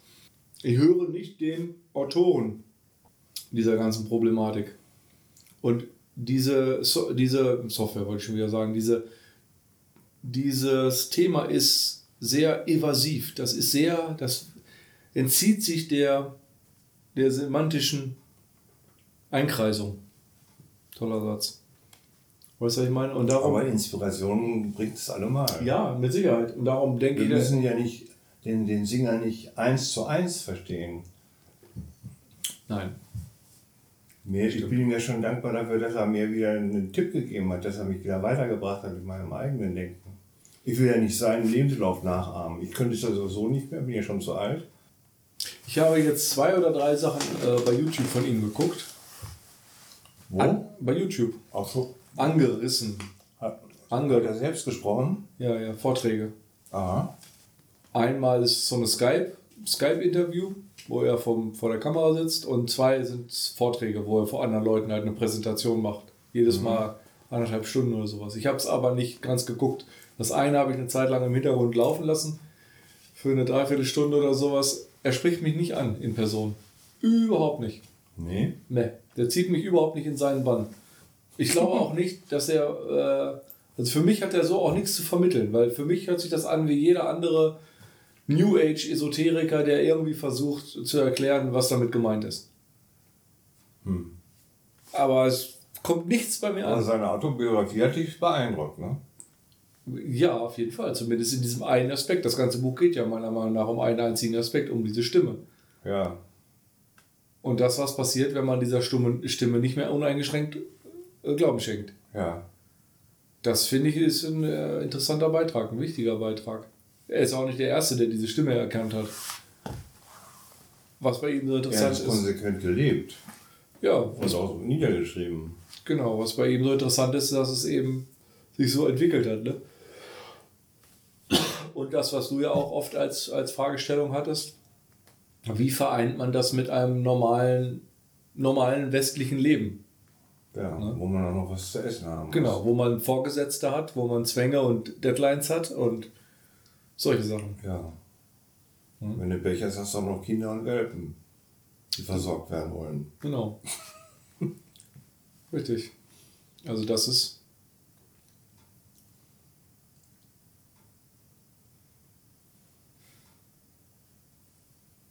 Die Frage ist, was ist der. Ich finde es schon gut, ich fand es schon sehr wichtig, wie er vermittelt hat, diese Konsequenze, konsequente Innehalten, wenn die eigene Stimme anfängt, dir irgendwas zu suggerieren, was du, wie du dich verhalten sollst und das nicht als Gott gegeben hinzunehmen, sondern das mindestens in Frage zu stellen oder, manch, oder meistens sogar in den Wind zu schießen und es genau andersrum zu machen. Wobei man natürlich jetzt ganz schnell denken kann, ja, dann ist das andersrum ja wahrscheinlich auch eine Stimme gewesen. Da hat man wieder nur mit sich selber diskutiert und hat, ist irgendeiner von diesen beiden Stimmen gefolgt. Genau, so sehe ich das. Aber so ist es aber nicht gemeint gewesen bei Nee, ihm. einmal ist es nicht so. sondern trotz des Widerstandes, den die Stimme erzeugt hat, trotz der Ablehnung gegen die neue Ist-Situation, eben nichts zu verändern, sondern in diese Ist-Situation so reinzugehen, wie sie ist. Und nicht sie umzuformen oder ihr, ihr ähm, vor ihr wegzurennen, So wie die Stimme es vielleicht ganz gerne gehabt hätte. Und was sich daraus entfaltet, ist das, wo ich das verstehe, ist der natürliche Fluss des Lebens, dem man sich nicht in den Weg stellt. Ja, diese Metapher, im, im, dass man, wenn man im Wasser loslässt, im Strö in der Strömung, dass man dann halt keine Kraft aufwenden muss. Ne? Nur wenn man sich festhält oder gegen den Strom schwimmt, muss man arbeiten. Und so verstehe ich dieses Gleichnis auch, dass, dass er dem Fluss des Lebens dann sich zur Verfügung gestellt hat, ihn mitzureißen. Und nicht gedacht hat, dass er mit den eigenen Ideen, die ja nur aus begrenztem Kontext kommen, die eigene Stimme, dass er das besser wüsste, als das, was ihm widerfährt. Kennst du die Moldau? Ja. Von Smetana das Stück, ne? Ja. Wird oft, äh, wurde oft äh, im, Nee, das ist Morgenstimmung. für die Oberstufe autogenes Training verwendet, die ich in Familienfreizeiten mitgemacht habe. Aha. Wenn du dich, Musik ist natürlich besonders gut geeignet, aber wem sage ich das? Äh, sich hin, hinzugeben, sich mit, mitreißen zu lassen. Und bei der Moldau ist ja so interessant, dass die manchmal sehr schnell fließt, dann wieder langsam und dass, dass du sogar hören kannst, wo, wo, die, wo, wo die Unterbrechungen sind, durch Steine und so, die im Wege liegen, ne? also wo sich Strudel bilden und so. Ne? Und dann aber ganz, ganz wichtig dann eben dieser erhebende Moment, wenn die Moldau in den Ozean fließt. Ne? Mhm. Habe ich aber nicht vor Ohren. Kann man so als, kann man als Lebenslauf auch auffassen. Quelle, dann man fließt mit dem Leben, sprich hier jetzt mit der Moldau, aber da gibt es Störungen, da gibt es Strudel und so. Da staut sich auch mal Wasser und aber am Ende, am Ende des Lebens auch, also hm, verschwindet man wieder im riesigen Ozean des, wenn du so willst, Universums, jetzt übertragen gedacht. Ne? Das wäre dann, ja, fühlt sich gut an. Also äh, dieses letzte Stück von der Molle hast du jetzt nicht so in Erinnerung, Überhaupt wo sich das so weitet. Mhm. Gar nicht. Höre ich morgen mal nach. Höre ich mir morgen mal an. Da gehst du, ich, ich Wo fließt die Moldau eigentlich rein? Ins Schwarze Meer? Wahrscheinlich, ne? Ja, müsste das Schwarze Meer sein. Ja, ist das Schwarze Meer.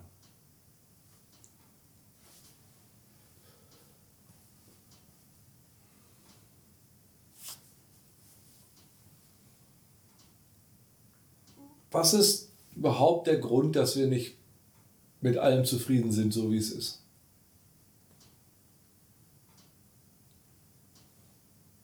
Manchmal denke ich, ist es einfach nur Bequemlichkeit. Also man denke, man hätte es, man hätte es noch wärmer und man könnte es noch wärmer und bequemer haben. Jetzt mal im übertriebenen Sinne, stilisiert auf, auf ein Attribut. Warum nimmt man nicht alle Strudel und Bachläufe so, wie sie sind? Und ist währenddessen, wenn man das erlebt, genauso content, so gleich, gleichmütig wie immer. Weil man immer es bequemer haben will als das, weil man denkt, man könnte es bequemer haben als so, wie es ist. Ja.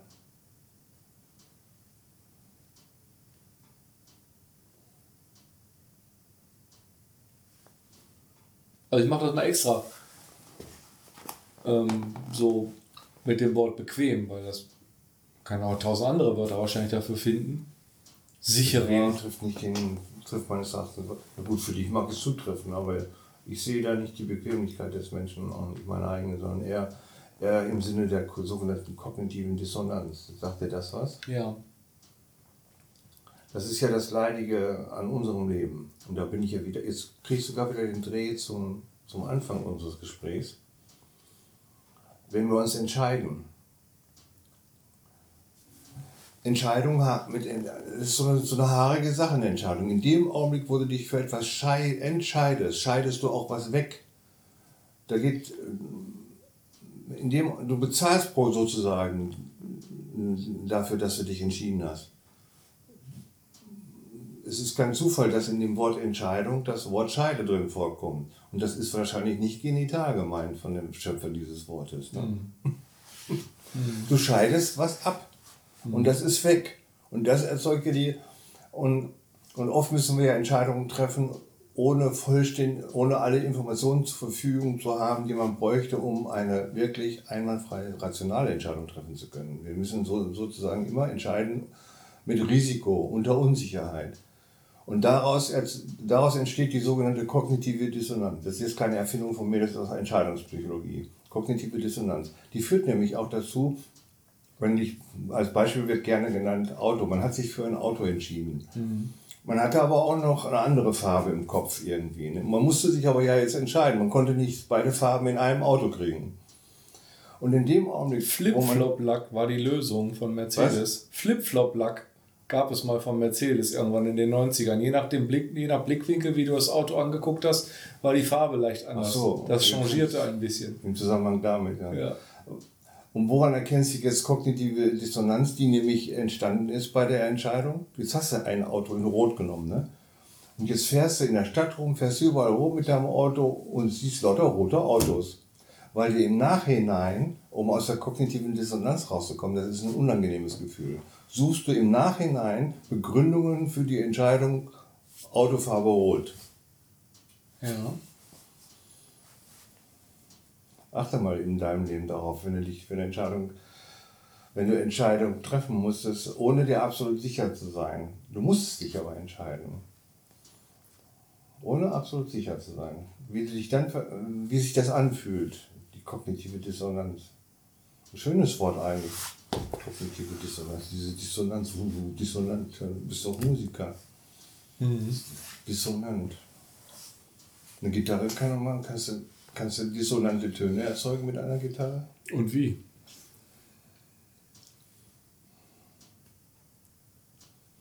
Und brauchst du dafür nicht eine zweite Gitarre? Nö. Mit einer Gitarre kriegst du das hin? Ja, eine Gitarre ist ja genau wie ein Klavier polyphon, mehrstimmig. Aha. Ist ja keine Violine, obwohl die auch mehrstimmig ist. Kannst ja auch mehrere Seiten, hat ja mehrere Seiten. Flöte ist nicht mehrstimmig. Also Flöte kommt nur noch ein Ton hintereinander, also mehrere Töne hintereinander, aber nicht zwei gleichzeitig. Und die können es nicht, weil die ja mit sich selbst nicht dissonant sein kann. Mhm. Aber alles, was mehrstimmig ist, kann auch dissonant sein.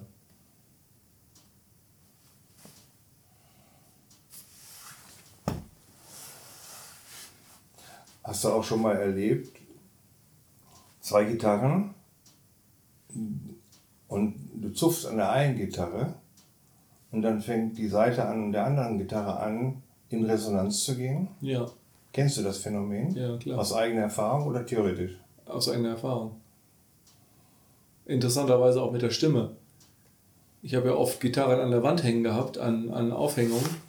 Und wenn ein bestimmter Ton, wenn ich was gesagt habe in einem bestimmten Ton oder vor allen Dingen vielleicht auch mal lauter irgendwie was ein, ein Wort gesprochen habe oder vielleicht sogar auch was mal irgendwas gesungen habe, dann kam es vor, dass plötzlich so ein, so ein Nachschwingen in der Gitarre war.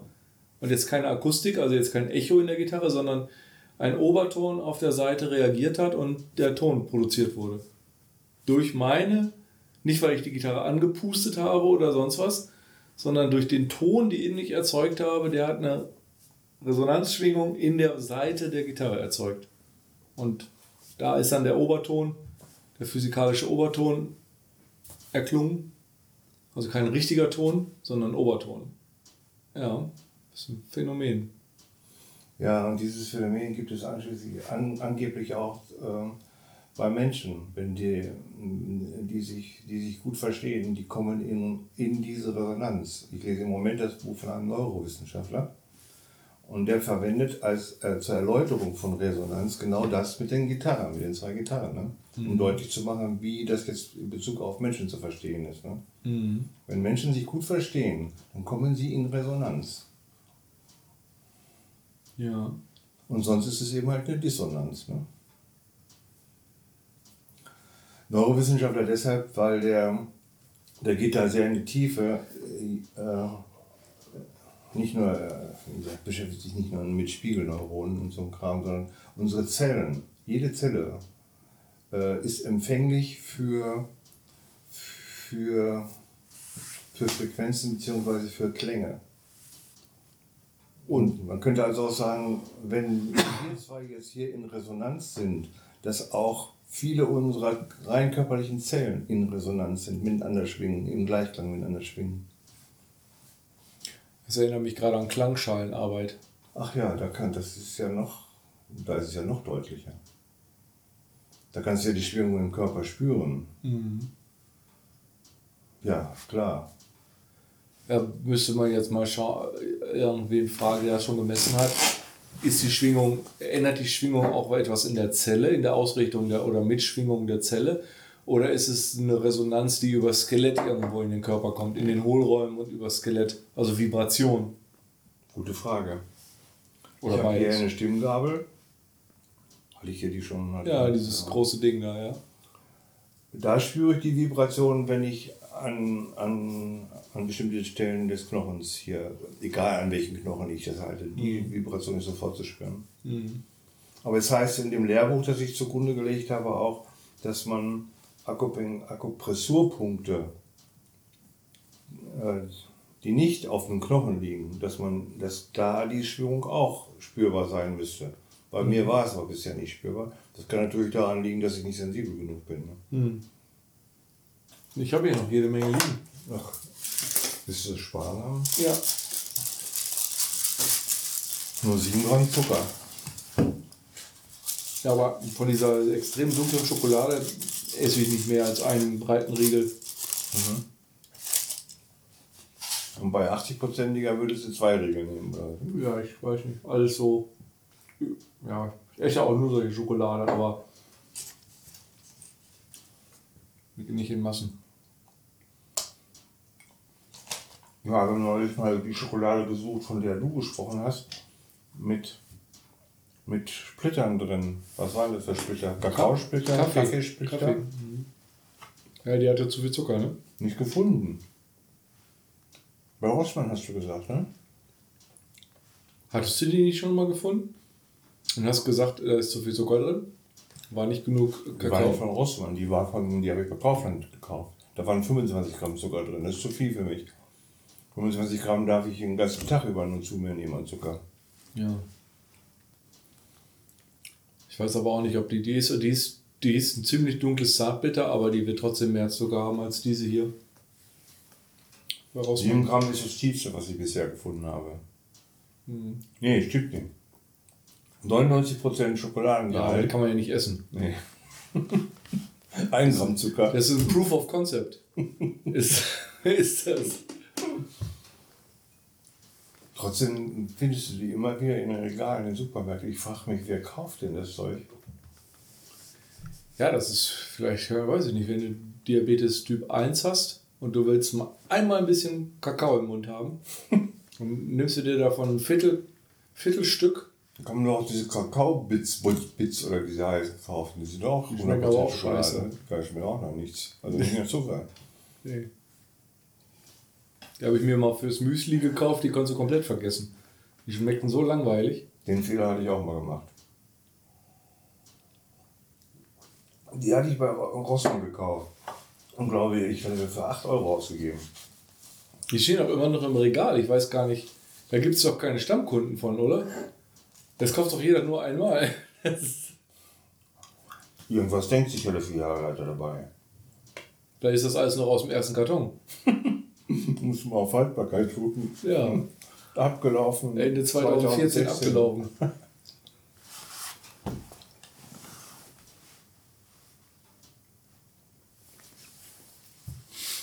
Ja.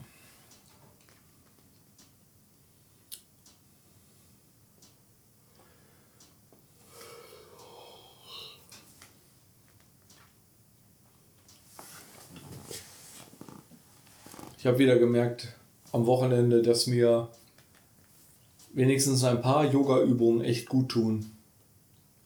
Ich habe mit Anleitung von dem Pilou so eine bestimmte Pose gehalten im Liegen mit so einem Yoga-Band was um meine Beine, um meine Füße rumlief, hinterm Hintern lang, am Steiß lang oder am, am, und am Lendenwirbel lang.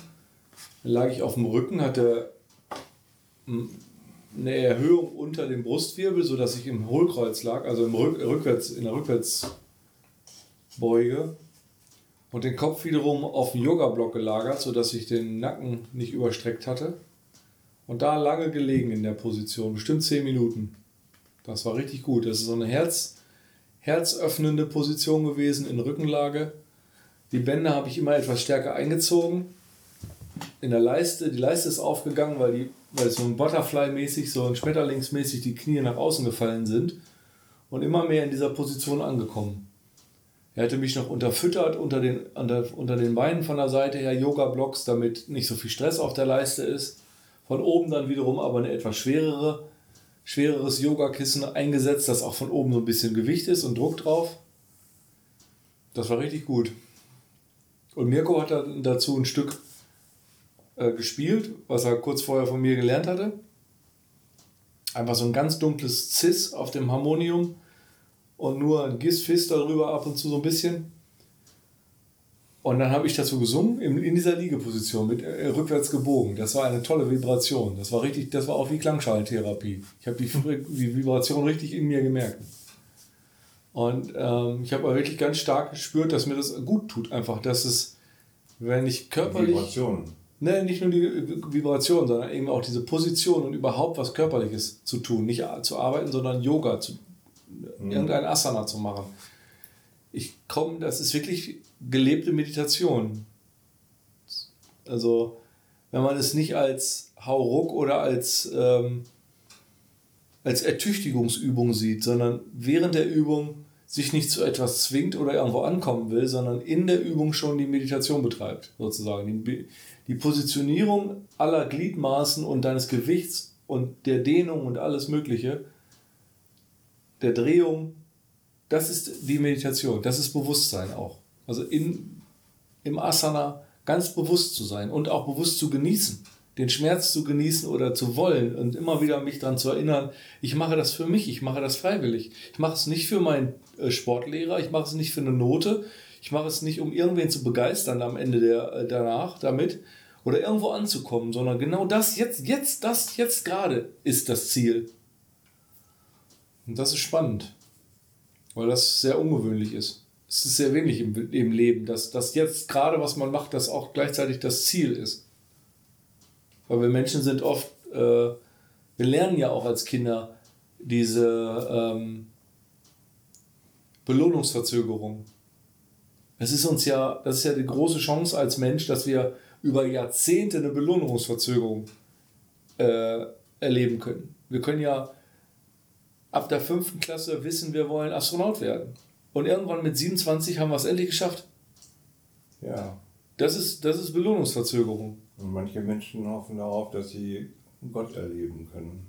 Spätestens ja. dann, wenn sie tot sind. Ja, kann man ja schnell überprüfen.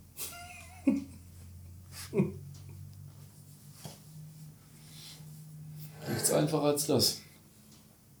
Astronaut ist schwieriger.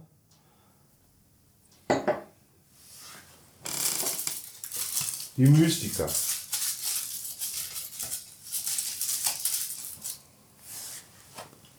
Ja, vielleicht könnte ich meine Endlife-Kreises lösen, indem ich mich entscheide, mich einer Mystik anzuschließen. Oder gibt ja, ich glaube, da Adressen, wo man sowas mitmachen kann. Was denn? Die christliche, die christliche Variante.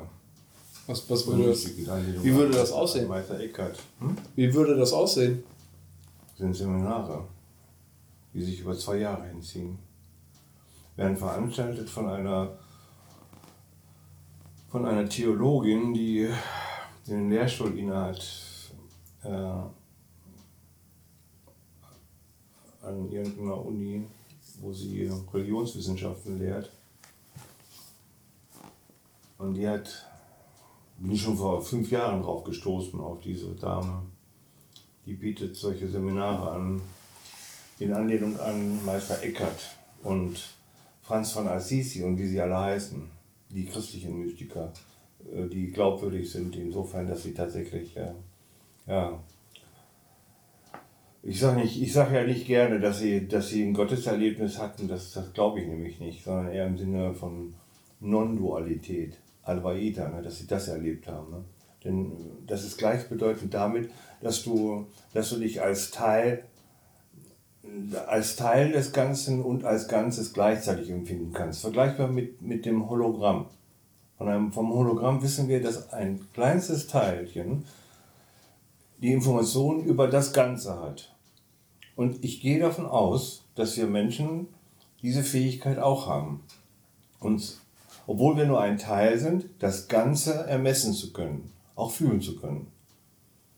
Und dass wir es wir zurzeit es nicht, nicht fühlen können, liegt daran, dass wir einseitig ausgebildet sind, einseitig, völlig einseitig denken und alle unsere Versuche mit Informationen über Bücher, mit der Suche nach Vorbildern, nach Anleitung, nach Meditation, Yoga und so und auch unsere Gespräche hier, jedenfalls aus meiner Sicht, dienen alle diesem Zweck, äh, dahin zu kommen. Dass ich als Teil eines Ganzen, das mich selbst noch nicht, nicht verliere, das würde wahrscheinlich, da würde ich in der Psychose wahrscheinlich ne, und lande da irgendwo in der psychiatrischen Klinik sich als Teil des Ganzen zu fühlen und gleichzeitig auch das Ganze zu fühlen. Eben im Sinne von Non-Dualität Advaita. Und äh, ich gehe davon aus, dass in dem Augenblick, wo wir, wo wir sterben, stirbt, wo wir sterben, genau das, das Ganze erleben werden. Es ist mir aber zu spät.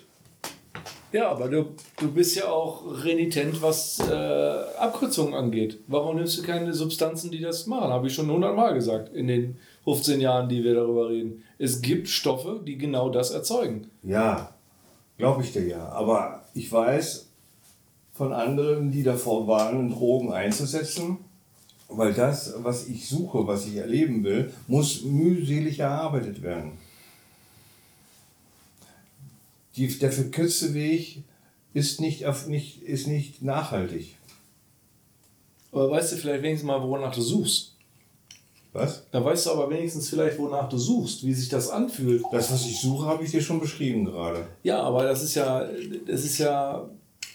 Und von Nahtoderfahrenen weiß ich, dass sie im Zustand der Nahtoderfahrung, obwohl Hirntod, sich bedingungslos geliebt fühlten. Und das ist sogar das Hauptziel all meiner Bemühungen ich, ich habe mich zwar in meinem Leben schon geliebt gefühlt, aber das war alles nur bedingt. Irgendwann war Schluss mit dem, mit dem Geliebtwerden. Ein, ein Fehlverhalten, einmal Scheiße bauen und man wird nicht mehr geliebt.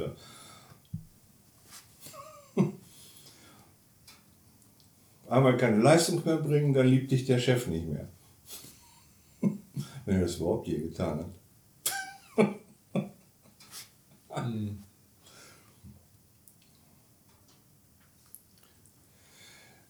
im, im, im, äh, äh, im islamischen, in der islamischen Mystik, das ist ja das Interessante, die islamische Mystik äh, ist ja ganz anders orientiert im Vergleich zur offiziellen islamischen Religion. Ja. Die islamischen Mystiker, das nennt man ja Darwinismus, das nennt man ja äh, Sufis. Sufis, ja. Und der Begründer von, von der Suf, der, des Sufismus heißt Rumi. Die haben die Liebe gesucht, allerdings die personifizierte Liebe. Ne? Und diese, diese fürchterlichen Tänze, die sich immer im Kreise drehen, haben sie ja nur deshalb gemacht, um den Bewusstseinszustand zu verändern, um sich empfänglich zu machen für das Fühlen dieser allumfassenden, bedingungslosen Liebe. Ne? Wenn du dir das jetzt vor Augen hältst, die islamischen Mystiker, was die anstreben und wie die sich verhalten haben, wenn du das jetzt vergleichst mit der offiziellen politischen Version von, von Islam, kannst du dir ja nur an den Kopf fassen, ne? Ja, hat doch nichts miteinander zu tun. Noch nie hat, hat noch nie was miteinander zu tun gehabt. Also dieser Sufi-Mystizismus ist ja noch nie Amtsreligion gewesen, sondern noch nie der offizielle ja, Mohammed-Islam gewesen. Die haben aber auch den, den Koran als Ausgangsbasis gehabt. Ja, aber haben eben. Genauso wie wir hier im Christentum. Wir haben unsere zwei Bibeln, oder Neues, Altes Testament und Neues Testament. Und der, der, der, die christliche Mystik ist ja auch ganz anders orientiert als das, was über die offiziellen Kirchen uns als, als christlich vermittelt wurde. Indien hat sowas auch. Indiens größter Poet ist Kabir. Ja. Er ist gleichzusetzen mit Rumi. Ja? Ja. Der wird auch auf, ja, habe ich schon auf ein Zitat gelesen, ja. Ja. Auch der hat den Buddhismus und den Hinduismus und den Islam viel kritisiert in seiner Poesie. Die offizielle Version, die von den, Genau. die von den bezahlten Ja. äh, Mächt, Mächtigen. Ne? Ja. Ein, in, in Indien, als, wir, als ich in Indien war, haben wir einen, eine Autorität im, in der Kabir-Literatur. Der hat viele Bücher über den geschrieben, viele, viele ähm, Werke zusammengestellt über die Schriften von Kabir. Ähm, der hat auch einige vorgetragen im Original, weil wir natürlich nichts verstanden haben, aber der konnte außerordentlich gut Englisch und hat natürlich immer den Kontext zu diesen Versen auch geliefert und hat es dann gesungen. Das wird in so einem Singsang rezitiert, diese alten Verse. Das war toll. Ähm, einer ist mir in Erinnerung geblieben, da war wirklich auch, das war wirklich so, also, ganz punktuiert. Immer so, eigentlich immer so zwei Sätze, die wiederholt werden. Ganz toll. Da, der, dieser Satz war in Kritik, das war der Kontext war, es war also Kritik an den Brahmanen, an dieser Gelehrtenkaste. Und die, die, die zwei Sätze waren einfach nur die Maler, also dieser, dieser Kranz, dieser Beetkranz dreht sich in euren Händen seit Jahrhunderten. Aber was hat sich in eurem Herzen verändert? Solche einfachen, Sehr gute Frage. solche einfachen Fragen, solche einfachen pointierten, die, sta- die stellen so viel, äh, da ist so viel, die Frage ist so viel breiter, als man erst hört. Es, setzt, es äh, stellt ja die ganze Kaste in Frage, die ganze organisierte Religion, die, das Priestertum in Aber Frage. dieser Frage, was hat sich in eurem Herzen ver verändert? Damit Ja. meinte er, das deute ich jetzt so, er fragt sie kritisch, seid ihr mitfühlender geworden? Unterstützt ihr die Mitmenschen? Ja. Seid ihr fähig zur Nächstenliebe, hätte Jesus gesagt. Ne? Ja. In diesem Sinne. Seid ihr jetzt fähig zu lieben? Möglicherweise sogar bedingungslos zu lieben? Oder habt ihr nur unendlich oft eine Linse weitergegriffen, Ja. ohne dass sich was getan hat? Ja. Und ein Zen-Buddhist würde jetzt sagen, wenn er hier säße, ihr beiden Jungs da, ihr redet viel zu viel, ihr macht alles kaputt, weil ihr versucht, etwas höchst Geheimnisvolles durch Sprache zu erwerben und zu verstehen. Es gibt nichts zu Nein, verstehen. Ich, ich versuche das. es nicht. gibt was zu erleben, aber solange du redest, kannst du es nicht erleben. Reden ist kontraproduktiv. So zitiere ich jetzt so das, was ich von den Zen-Meistern Ja, aber ich verspreche mir von unseren Gesprächen hier nicht, dass ich irgendwas verstehe. Ich betreibe das als, als Austausch über die Sackgassen, in denen man schon rumgelaufen ist und wo man gemerkt hat, da mag vielleicht Licht sein, aber da habe ich den Schlüssel nicht verloren. Ähm, Wir befinden uns auch in einer misslichen Lage, dass wir den Zen-Meister hier nicht haben. Weil der Zen-Meister könnte uns etwas vermitteln ohne Sprache. Durch seine Anwesenheit, durch seine Präsenz. jein. Das ist ein Mythos meiner Meinung nach oder ein. Das, Wir würden in Resonanz, wir würden mit ihm in Resonanz gehen Nein, können. weiß ja nicht. Weiß ja nicht, es kommt ja auch auf dich an. Vielleicht den Ton, den er aussendet, der ist bei dir, dafür ist gar keine Seite da. Ja, dann bin ich nicht geeignet. Dann ist er nicht geeignet als Lehrer für mich. Klar. Vielleicht. Oder ich nicht als Schüler für ihn. Die Typen, die du kennengelernt hast äh, in Griechenland, in Indien, in Heidelberg und so, die haben doch alle irgend, irgendwie eine Ausstrahlung auf dich auch. Nein. Nein? Eine Ausstrahlung, was meinst du damit? Ja, mit denen gehst du irgendwie in Resonanz. Nein. Ja, was heißt Resonanz? Ja, Rapport heißt das im, im amerikanischen. Rapport sagen, ja, klar. Ja. Ähm, ja, natürlich. Das ist ja das, das was ähm, haben wir auch, glaube ich, schon mal erwähnt, dass der, der, der Guru, der, heute heißt der Guru Satz Satsang. Das heißt, man läuft nicht mehr einem Osho hinterher oder irgendeinem anderen, sondern die neue, diese neue Welle an Yoga und an Osten und an Mystizismus und an allgemeiner Bewusstseinserhöhung, wenn man das mal so sagen, äh, erwähnen kann, rennt nicht mehr einem Führer hinterher, sondern idealerweise realisiert sie, dass man unter Gleichgesinnten am weitesten kommt und nicht mehr im Schatten eines Führers.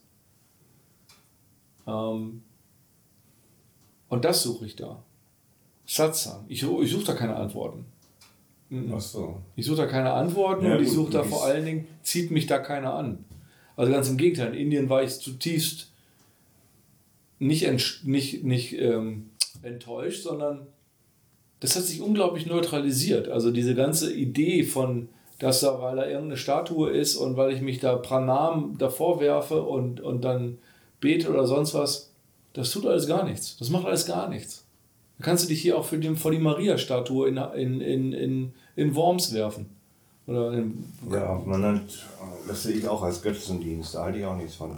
Aber so einen richtigen, jedenfalls Wünsche habe ich mir das schon oft gewünscht, wenn ich doch so einen Mann kennenlernen würde, auch eine Frau, die, die ich irgendwie ohne jegliche Einschränkung äh, anerkennen könnte und von der ich, wo, wo ich, wo ich äh, alles so aufnehmen würde. Bequemlichkeit ist das. Das ist der große Bogen zu dem, was ich vorhin. Es ist einfach nur so bequemer sein. Aber das ist auch spirituelle Prokrastination im Endeffekt. Du bist im Ruhestand, dein Konto ist voll genug. Warum reist du nicht irgendwo hin und reist diesen Leuten nach? Und jeder, wenn er irgendeinen Mist sagt, du bist es nicht, du bist auch scheiße. Ich fahre woanders hin. Du machst, du kannst die ja vor Korans stellen. Fährst zu jedem Kloster und sagst, du beantwortest mir jetzt das. Und wenn er nichts Vernünftiges weiß, dann soll er da sitzen bleiben. Kannst ja machen, aber du sitzt hier mit mir auf dem Schwingstuhl und wir, wir reden da theoretisch drüber. Zwar, zwar ähm, einigermaßen erfahren mit diesen, mit diesen Worten, die wir, die wir sagen, aber warum, warum ist es nicht aktiver? Da muss ja ein Grundzweifel dran sein, dass du doch trotzdem äh, entweder, entweder ist es wirklich Prokrastination oder einfach nur Bequemlichkeit und Faulheit, dass man das Haus nicht verlassen will. Oder du hast einen Grundzweifel, dass es auch nichts bringt, wenn man irgendwo hingeht und sich vor andere Leute setzt. Oder wenn man zehn Jahre ins Kloster geht und zwei Jahre davon schweigt. Ist da ein Grundzweifel da, dass es doch, dass es doch alles nichts ist? Weil was ist so eine Mystiker-Ausbildung äh, zwei Jahre lang? Das wird ja auch nicht nur Lesen sein. Weil gar- sonst hättest du es ja nicht erwähnt, sondern die wird ja irgendetwas wahrscheinlich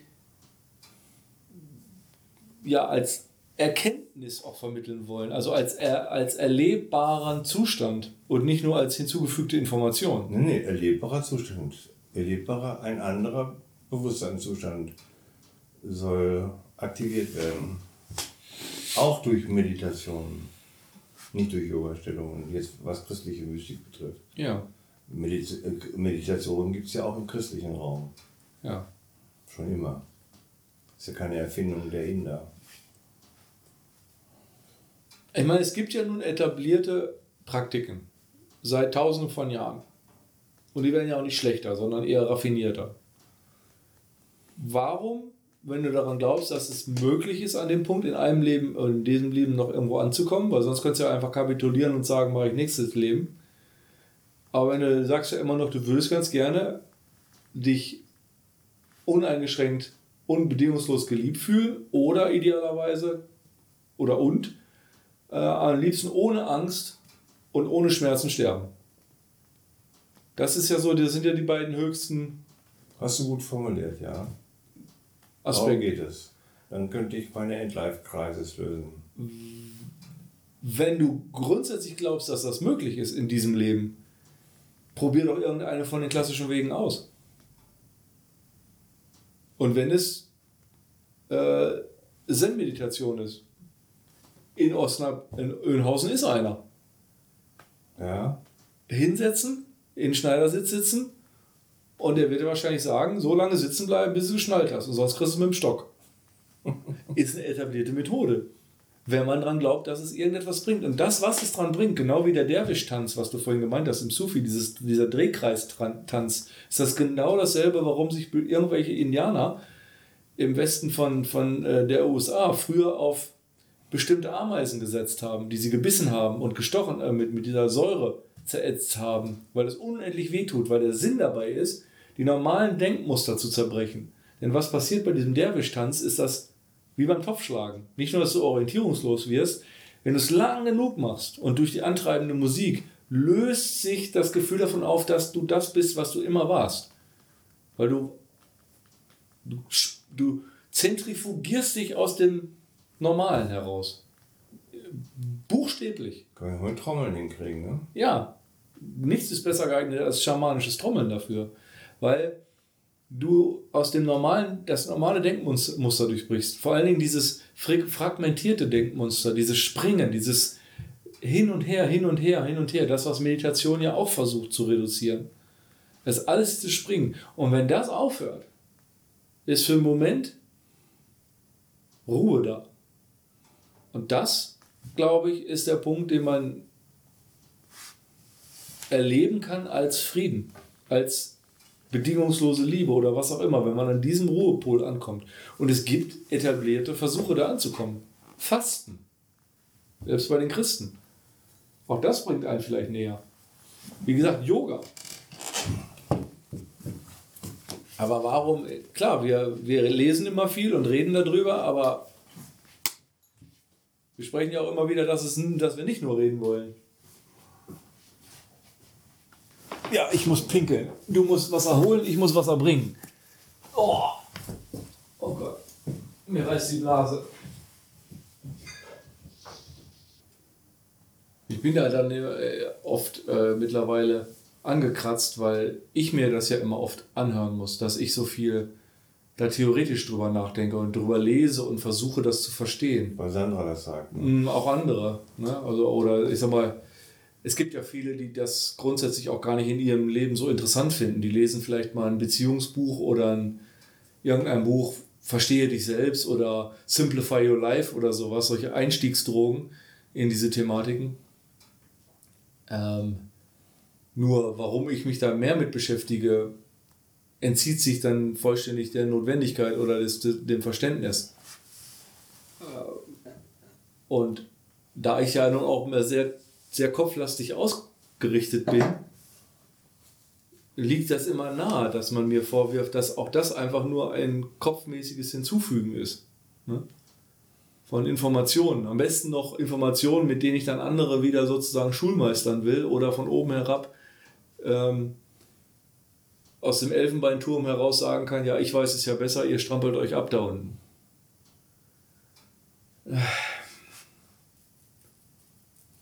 Allerdings fällt es mir zusehends schwerer, wenn sich mein Kontext immer weiter entfernt von anderem Kontext, ist es immer schwieriger zu erklären, wo man sich gerade befindet.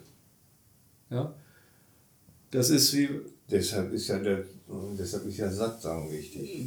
Ja, richtig. Das wäre jetzt. Du kannst äh, nicht genau. erwarten, dass alle auf dem gleichen, Nein. auf dem gleichen Level sich befinden. Auch allein auf dem gleichen Interessenslevel. Ich spreche nur von Interessenslevel, nicht vom Bildungslevel. Ja. Also es ist sogar so, dass, dass es eben den Punkt erreicht, wo wo man irgendwie so weit ins Hinterland gelatscht ist, dass die Leute nicht mal mehr glauben, dass wie die Landschaft da aussieht. Weißt du? Mhm. Es ist gar nicht mehr im der Kontext ist gar nicht mehr da. Es ist gar kein, man, man befindet sich nicht mehr in, der, in derselben in derselben Welt. Mhm. Ähm, und wenn ich dann darüber über manche Dinge rede, ich kann ja darüber nur reden, ich kann ja nur mal nicht Hand aufhalten bei manchen dann, Richtig. um ihnen zu vermitteln, was ich meine oder was in mir los ist. Man wird ähm, es auch nicht akzeptieren, wenn du ihn in den Arm nimmst und nie wieder loslässt. Vielleicht würde das manche, äh, würde mir auch gut tun, aber vielleicht würden das auch manche Leute eher verstehen.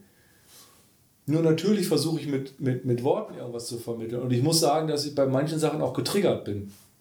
Zum Beispiel in dem Moment, wenn es, wenn es um, um organisierte Religion so ein bisschen geht, vor allen Dingen um Christentum ich habe mich ziemlich lange mit Christentum beschäftigt und habe relativ, recht viele Schriften darüber gelesen. Und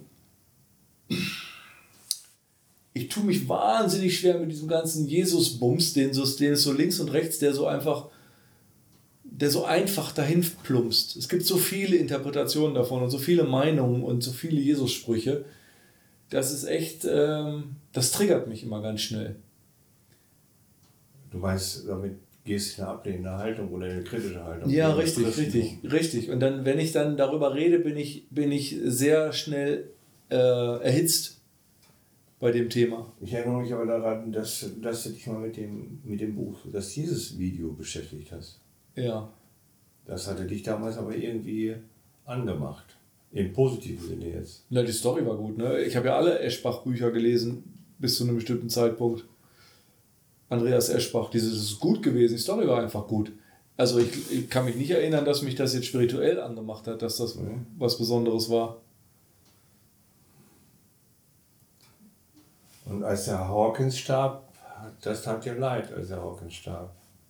Du hättest ihn gerne nochmal besucht. Hättest, ich erinnere mich, dass du damals gesagt hast, den hätte ich gerne mal kennengelernt mir. Ja, das stimmt. Der Hawkins. Das stimmt. Wobei ich heute jetzt äh, die Erkenntnis ein paar Mal gemacht habe, dass ich meine Helden kennengelernt habe. Ein paar davon. Ne, sag ich mal, dass ich auch schon solche Leute von solchem Kaliber erle erlebt habe, live.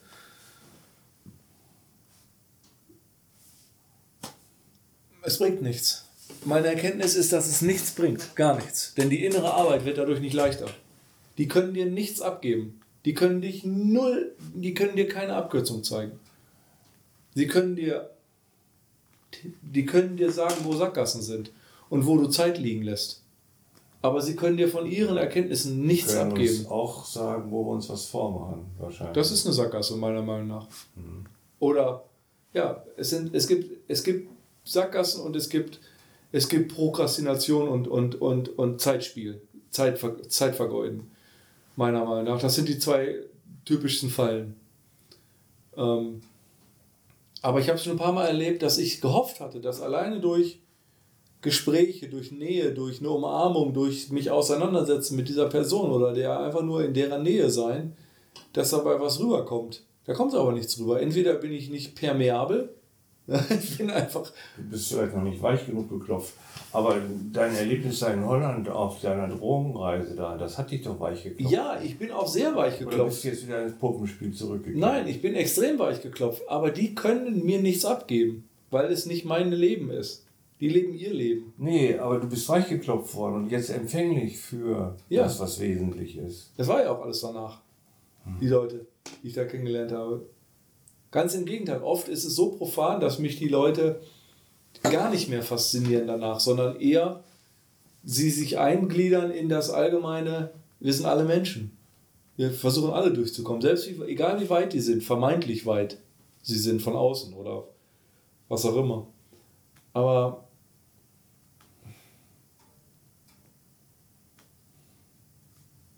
vielleicht habe ich auch noch nicht die richtigen Leute gesehen. Vielleicht muss man mal irgendwie ein äh, Thich oder sowas erleben oder ein Dalai Lama oder, oder ein Maharaji damals, als er noch gelebt hat, den, den Guru von in Indien, wo ich auch war.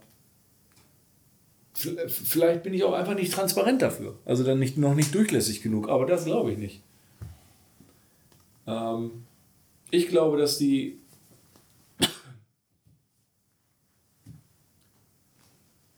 dass man das alles selber verhindert nicht anzukommen. Dass das ein Spiel gegen sich selbst ist.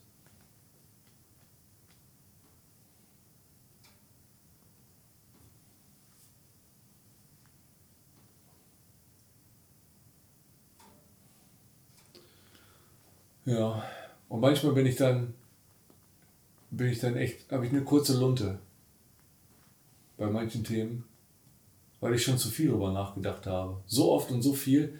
Und weil es bei Erwachsenen manchmal problematisch ist, wenn du nicht akzeptiert wird das nur in der beruflichen Situation mit Diplom oder ähnliches, wenn eine, eine, eine klare Hierarchie, Hierarchie da ist. Entweder du gehst zum Arzt oder zum Pastor oder du gehst zum Professor so und so in die Vorlesung, da ist eine etablierte Hierarchie und dann, gewährst du, dann nimmst du, setzt du voraus, dass du der Lernende bist oder der Unwissende bist. Außer wenn man äh, ikonoklastisch unterwegs ist und grundsätzlich Systeme zerschlagen will, weil man sagt, die da oben wissen genauso wenig wie ich. Ähm und ich glaube, dass es sehr schwierig ist, bestimmte Grenzthemen zu besprechen mit Erwachsenen, die der Meinung sind, dass sie auch viel wissen oder auch schon sich Gedanken gemacht haben. weil, das hast du vielleicht selber an dir selber schon oft bemerkt, weil ich habe es schon ungefähr tausendmal an mir selber bemerkt, ich war ziemlich dumm noch vor kurzem. Und davor war ich noch viel dummer. Und davor war ich jetzt richtig dumm. Und diese Progression in mir selbst schon hunderte von Malen zu bemerkt zu haben, dass ich mir selber, glaube ich, kaum zuhören könnte von vor ein paar Jahren, weil ich so ignorant war, nicht dumm, sondern ignorant. Ähm, das ist sehr schwierig, wenn sich zwei Erwachsene unterhalten. Du kannst dem anderen nämlich nicht einfach nur sagen, das ist ganz toll, dass du darüber nachdenkst, aber du hast da jetzt ungefähr netto acht Stunden drüber nachgedacht und ich 20 Jahre. Wie soll ich dir jetzt aber erklären, dass ich 20 Jahre Vorsprung habe? Weil wir sehen, wir, ich habe ja, wir sind ja keine hierarchische Situation eingegangen. Du bist nicht zu mir gekommen. Ich bin nicht Professor so und so. Ich könnte dir nur sagen, das sind die Jahre, die ich mich damit beschäftigt habe, mit den und den Themen. Du könntest mir jetzt glauben, dass ich ein bisschen mehr weiß, weil wenn der andere so viele Bücher über Architektur des 16. Jahrhunderts gelesen hätte, 80 Bücher, mehrere hundert Stunden Vorträge gehört hätte darüber, dann kann ich nicht sagen, dass wenn ich mal ein Buch gelesen habe über Architektur, dass ich sage, ich bin auf demselben Niveau. Obwohl der andere kein Professor ist oder sonst was. Weißt du, was ich meine? Aber es ist sehr schwierig unter Erwachsenen. Weil da schwingen wahrscheinlich auch immer Minderwertigkeitsgeschichten damit oder was auch immer. Ne? Oder dass man dem anderen die über also vermeintlich. Will, unter Erwachsenen will sich niemand unterlegen fühlen. Ja. Es wird mindestens engagiert auf gleicher Augenhöhe. Ja. Aber das ist ja, das erleben wir jeden Tag beruflich, ist es absurd. Wir haben alle unsere Expertenhaltung, äh, äh, Expertenrollen. Ja. Warum sollte es privat anders sein? Warum sollte es privat so sein, dass nicht einer, wenn er sich denn interessiert für irgendetwas, unendlich weit voraus ist? Wenn ich mich zum Beispiel seit 40 Jahren für H0-Bahn Bau interessiere. Dann brauchst du nicht, wenn du letzten Samstag da den ersten, die erste Lok gekauft hast, nicht erwarten, dass wir auf selben Niveau diskutieren. Aber das ist doch bei allem so. Aber irgendwie ist da immer, sind da oft Schwierigkeiten und dann, dann, dann weiß ich mal gar nicht, wie ich darüber reden soll, weil wenn mir keiner einen gewissen Vorsprung einräumt, den ich glaube ich verdient habe nach 20 Jahren dieser Literatur, dann brauche ich auch nicht zu reden. Weil, weil, wenn jemand, wie gesagt, mal vor drei Jahren Simplify Your Life gelesen hat, dann ist das nicht das auf demselben, dann sind wir semantisch vom Vokabular nicht auf demselben Stand. Ja. Und ich sehe das als, ich, ich, ich kann das als Arroganz akzeptieren, aber was ich vor allem in letzter Zeit akzeptiere, ist, dann habe ich einfach keine Lust dazu, dann ist das sinnlos darüber zu reden. Dann muss man über etwas reden, wo man mehr näher aneinander dran ist. Wo, die, wo der Unterschied nicht so stark ist. Übers Wetter. Ja, bestenfalls über ein bisschen besser.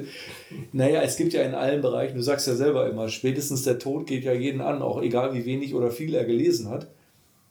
Die meisten erreichen einen gewissen, ein gewisses, einen Punkt, wo sie realisieren, dass sie nicht unsterblich sind. Und da kann man anhebeln einfach nur direkt körperlich oder, oder was emotional, was, was denkst du darüber? Ja. Da muss man ja gar nicht mit, mit theoretischem Unterbau diskutieren. Ich frage dann gerne, bist du darauf vorbereitet? Und dann kommt immer gleich erstmal die Gegenfrage, kann man sich denn vorbereiten? Und dann sage ich ja. Und dann kommt die Frage, bist du vorbereitet? Nee.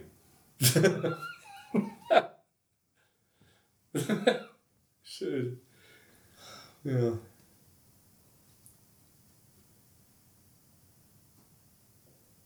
Ja, ist so blöd, dass man das nicht so viel üben kann, ne? Sterben. Aber die, die es schon geübt haben, sagen ja auch, macht keinen Spaß. naja. Oder die wollen dann nicht mehr lieben. Die, die, wollen die, schon, die schon mal hier in Toten sagen, ja, ich habe mich endlich mal bedingungslos geliebt gefühlt und ich fand das gar nicht toll, dass mich die Sanitäter und die, oder die Ärzte zurückgeholt haben ja. ins Leben mit den vielen Schmerzen. Die jedenfalls sagen von sich, ja, ich habe keine Angst mehr vom Tod. Es wird alles besser. Soll das essen? Und dann denke ich wieder, ja, die Buddhisten haben wohl doch recht, wenn sie sagen, ähm, nicht wiedergeboren werden. Darauf kommt es an. Keine Ahnung. Und dazu müssen wir das ganze Karma abbauen. Und jetzt sind wir wieder am Anfang Ja. unseres Gesprächs von heute. Ja.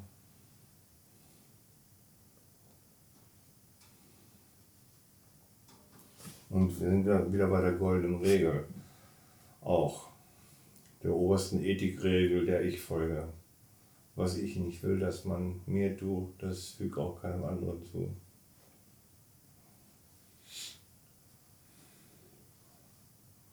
Durch den Satz kann ich schon viel, viel Karma-Aufbau vermeiden. Ja. Nein, nicht durch den Satz, sondern weil ich mich auch dann sogar daran halte. Man höre und staune, ich halte mich daran. Was ist die Motivation dazu? Ja, wie ich schon sagte, ich will nicht wiedergeboren werden.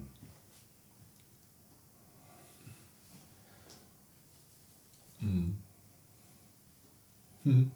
Wenn du jetzt mal die ganzen Jahrhunderte zurückdenkst, so weit wie du zurückdenken kannst und wo du Informationen darüber hast, über die entsprechenden Epochen, jetzt mal anthropologisch gesehen, eine Zeitspanne von bis zu den Ägyptern hin, ne? Und wenn du jetzt gezwungen wärst, eine Bilanz zu erstellen, Lebensbilanz, auf der aktiven Seite, auf der linken Seite die positiven Erlebnisse, das, was du mitgenommen hast, als Gefühlswert auch, ne? und auf der anderen Seite die negativen Erlebnisse, das, was du sozusagen bezahlt hast, Mhm.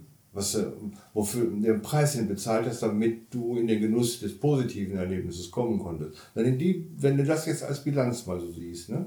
und eine Auflistung machst, so intuitiv, wo würdest, wo, was würdest du sagen, welche Seite überwiegt in deinem Leben jetzt, bei deiner Sichtweise? Die letzten 3000 Jahre zurück, alles grob zusammengefasst, intuitiv aus dem Bauch heraus.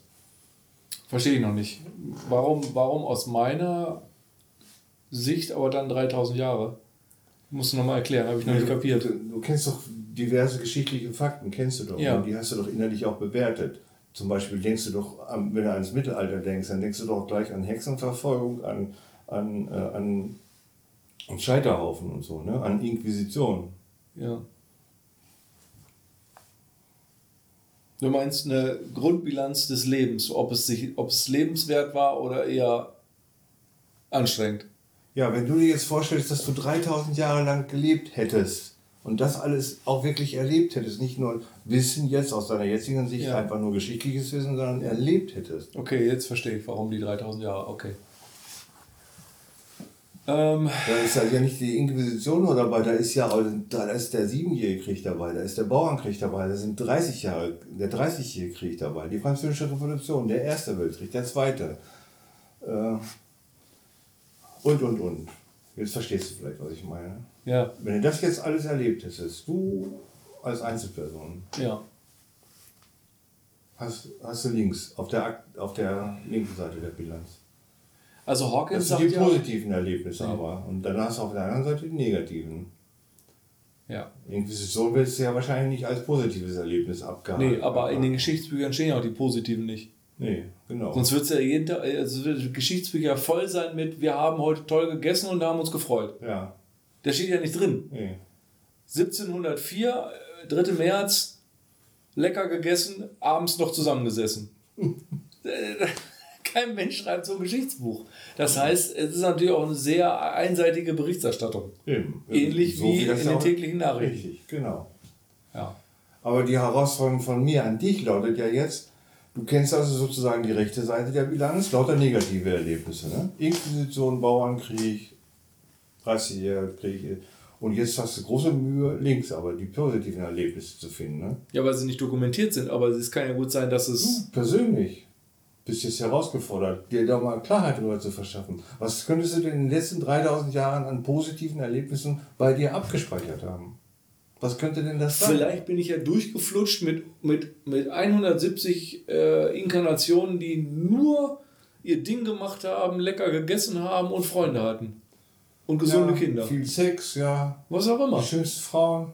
Als, als der 30-jährige Krieg war, war ich nicht in äh, Nordeuropa. sondern saß in Südita Süditalien mit meinem Ziegenbock, habe Milch getrunken, frische und habe den Sonnenuntergang angeguckt. Kann ja sein. Ja, keine Ahnung. Also Oder als die Cholera war, war ich dann eben in Afrika und bin in der Steppe rumgelaufen und habe hab ein Löwenfell getragen. Habe ich auch keine Cholera gehabt. Das ist ja sehr selektiv, wie man das dann wahrscheinlich sieht. Und bei den Pharaonen war ich vielleicht der Pharao. Das war also auch nicht keine Schinderei, die Scheißpyramide zu bauen. Für mich. okay. Und jetzt bitte vergiss die 3000 Jahre, nimm nur dein bisheriges Leben. Ja, das war natürlich Katastrophe.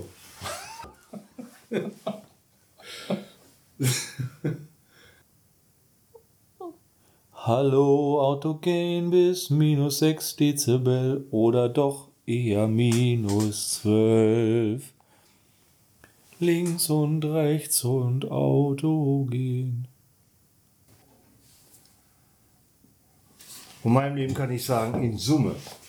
Die Summe auf der Aktivseite entspricht der Summe auf der Negativseite, also auf der passiven Seite. Aktiver gleich passiver. Bilanzsumme ausgeglichen, mehr nicht. Da spricht der Diplomökonom. Doppelte Buchführung, perfekt Ja. abgegeben. Kein Cent fehlt. Nach Rundung. Aber auf der rechten Seite auch kein Gewinn, ne? Ja. kein Mehrwert. ja.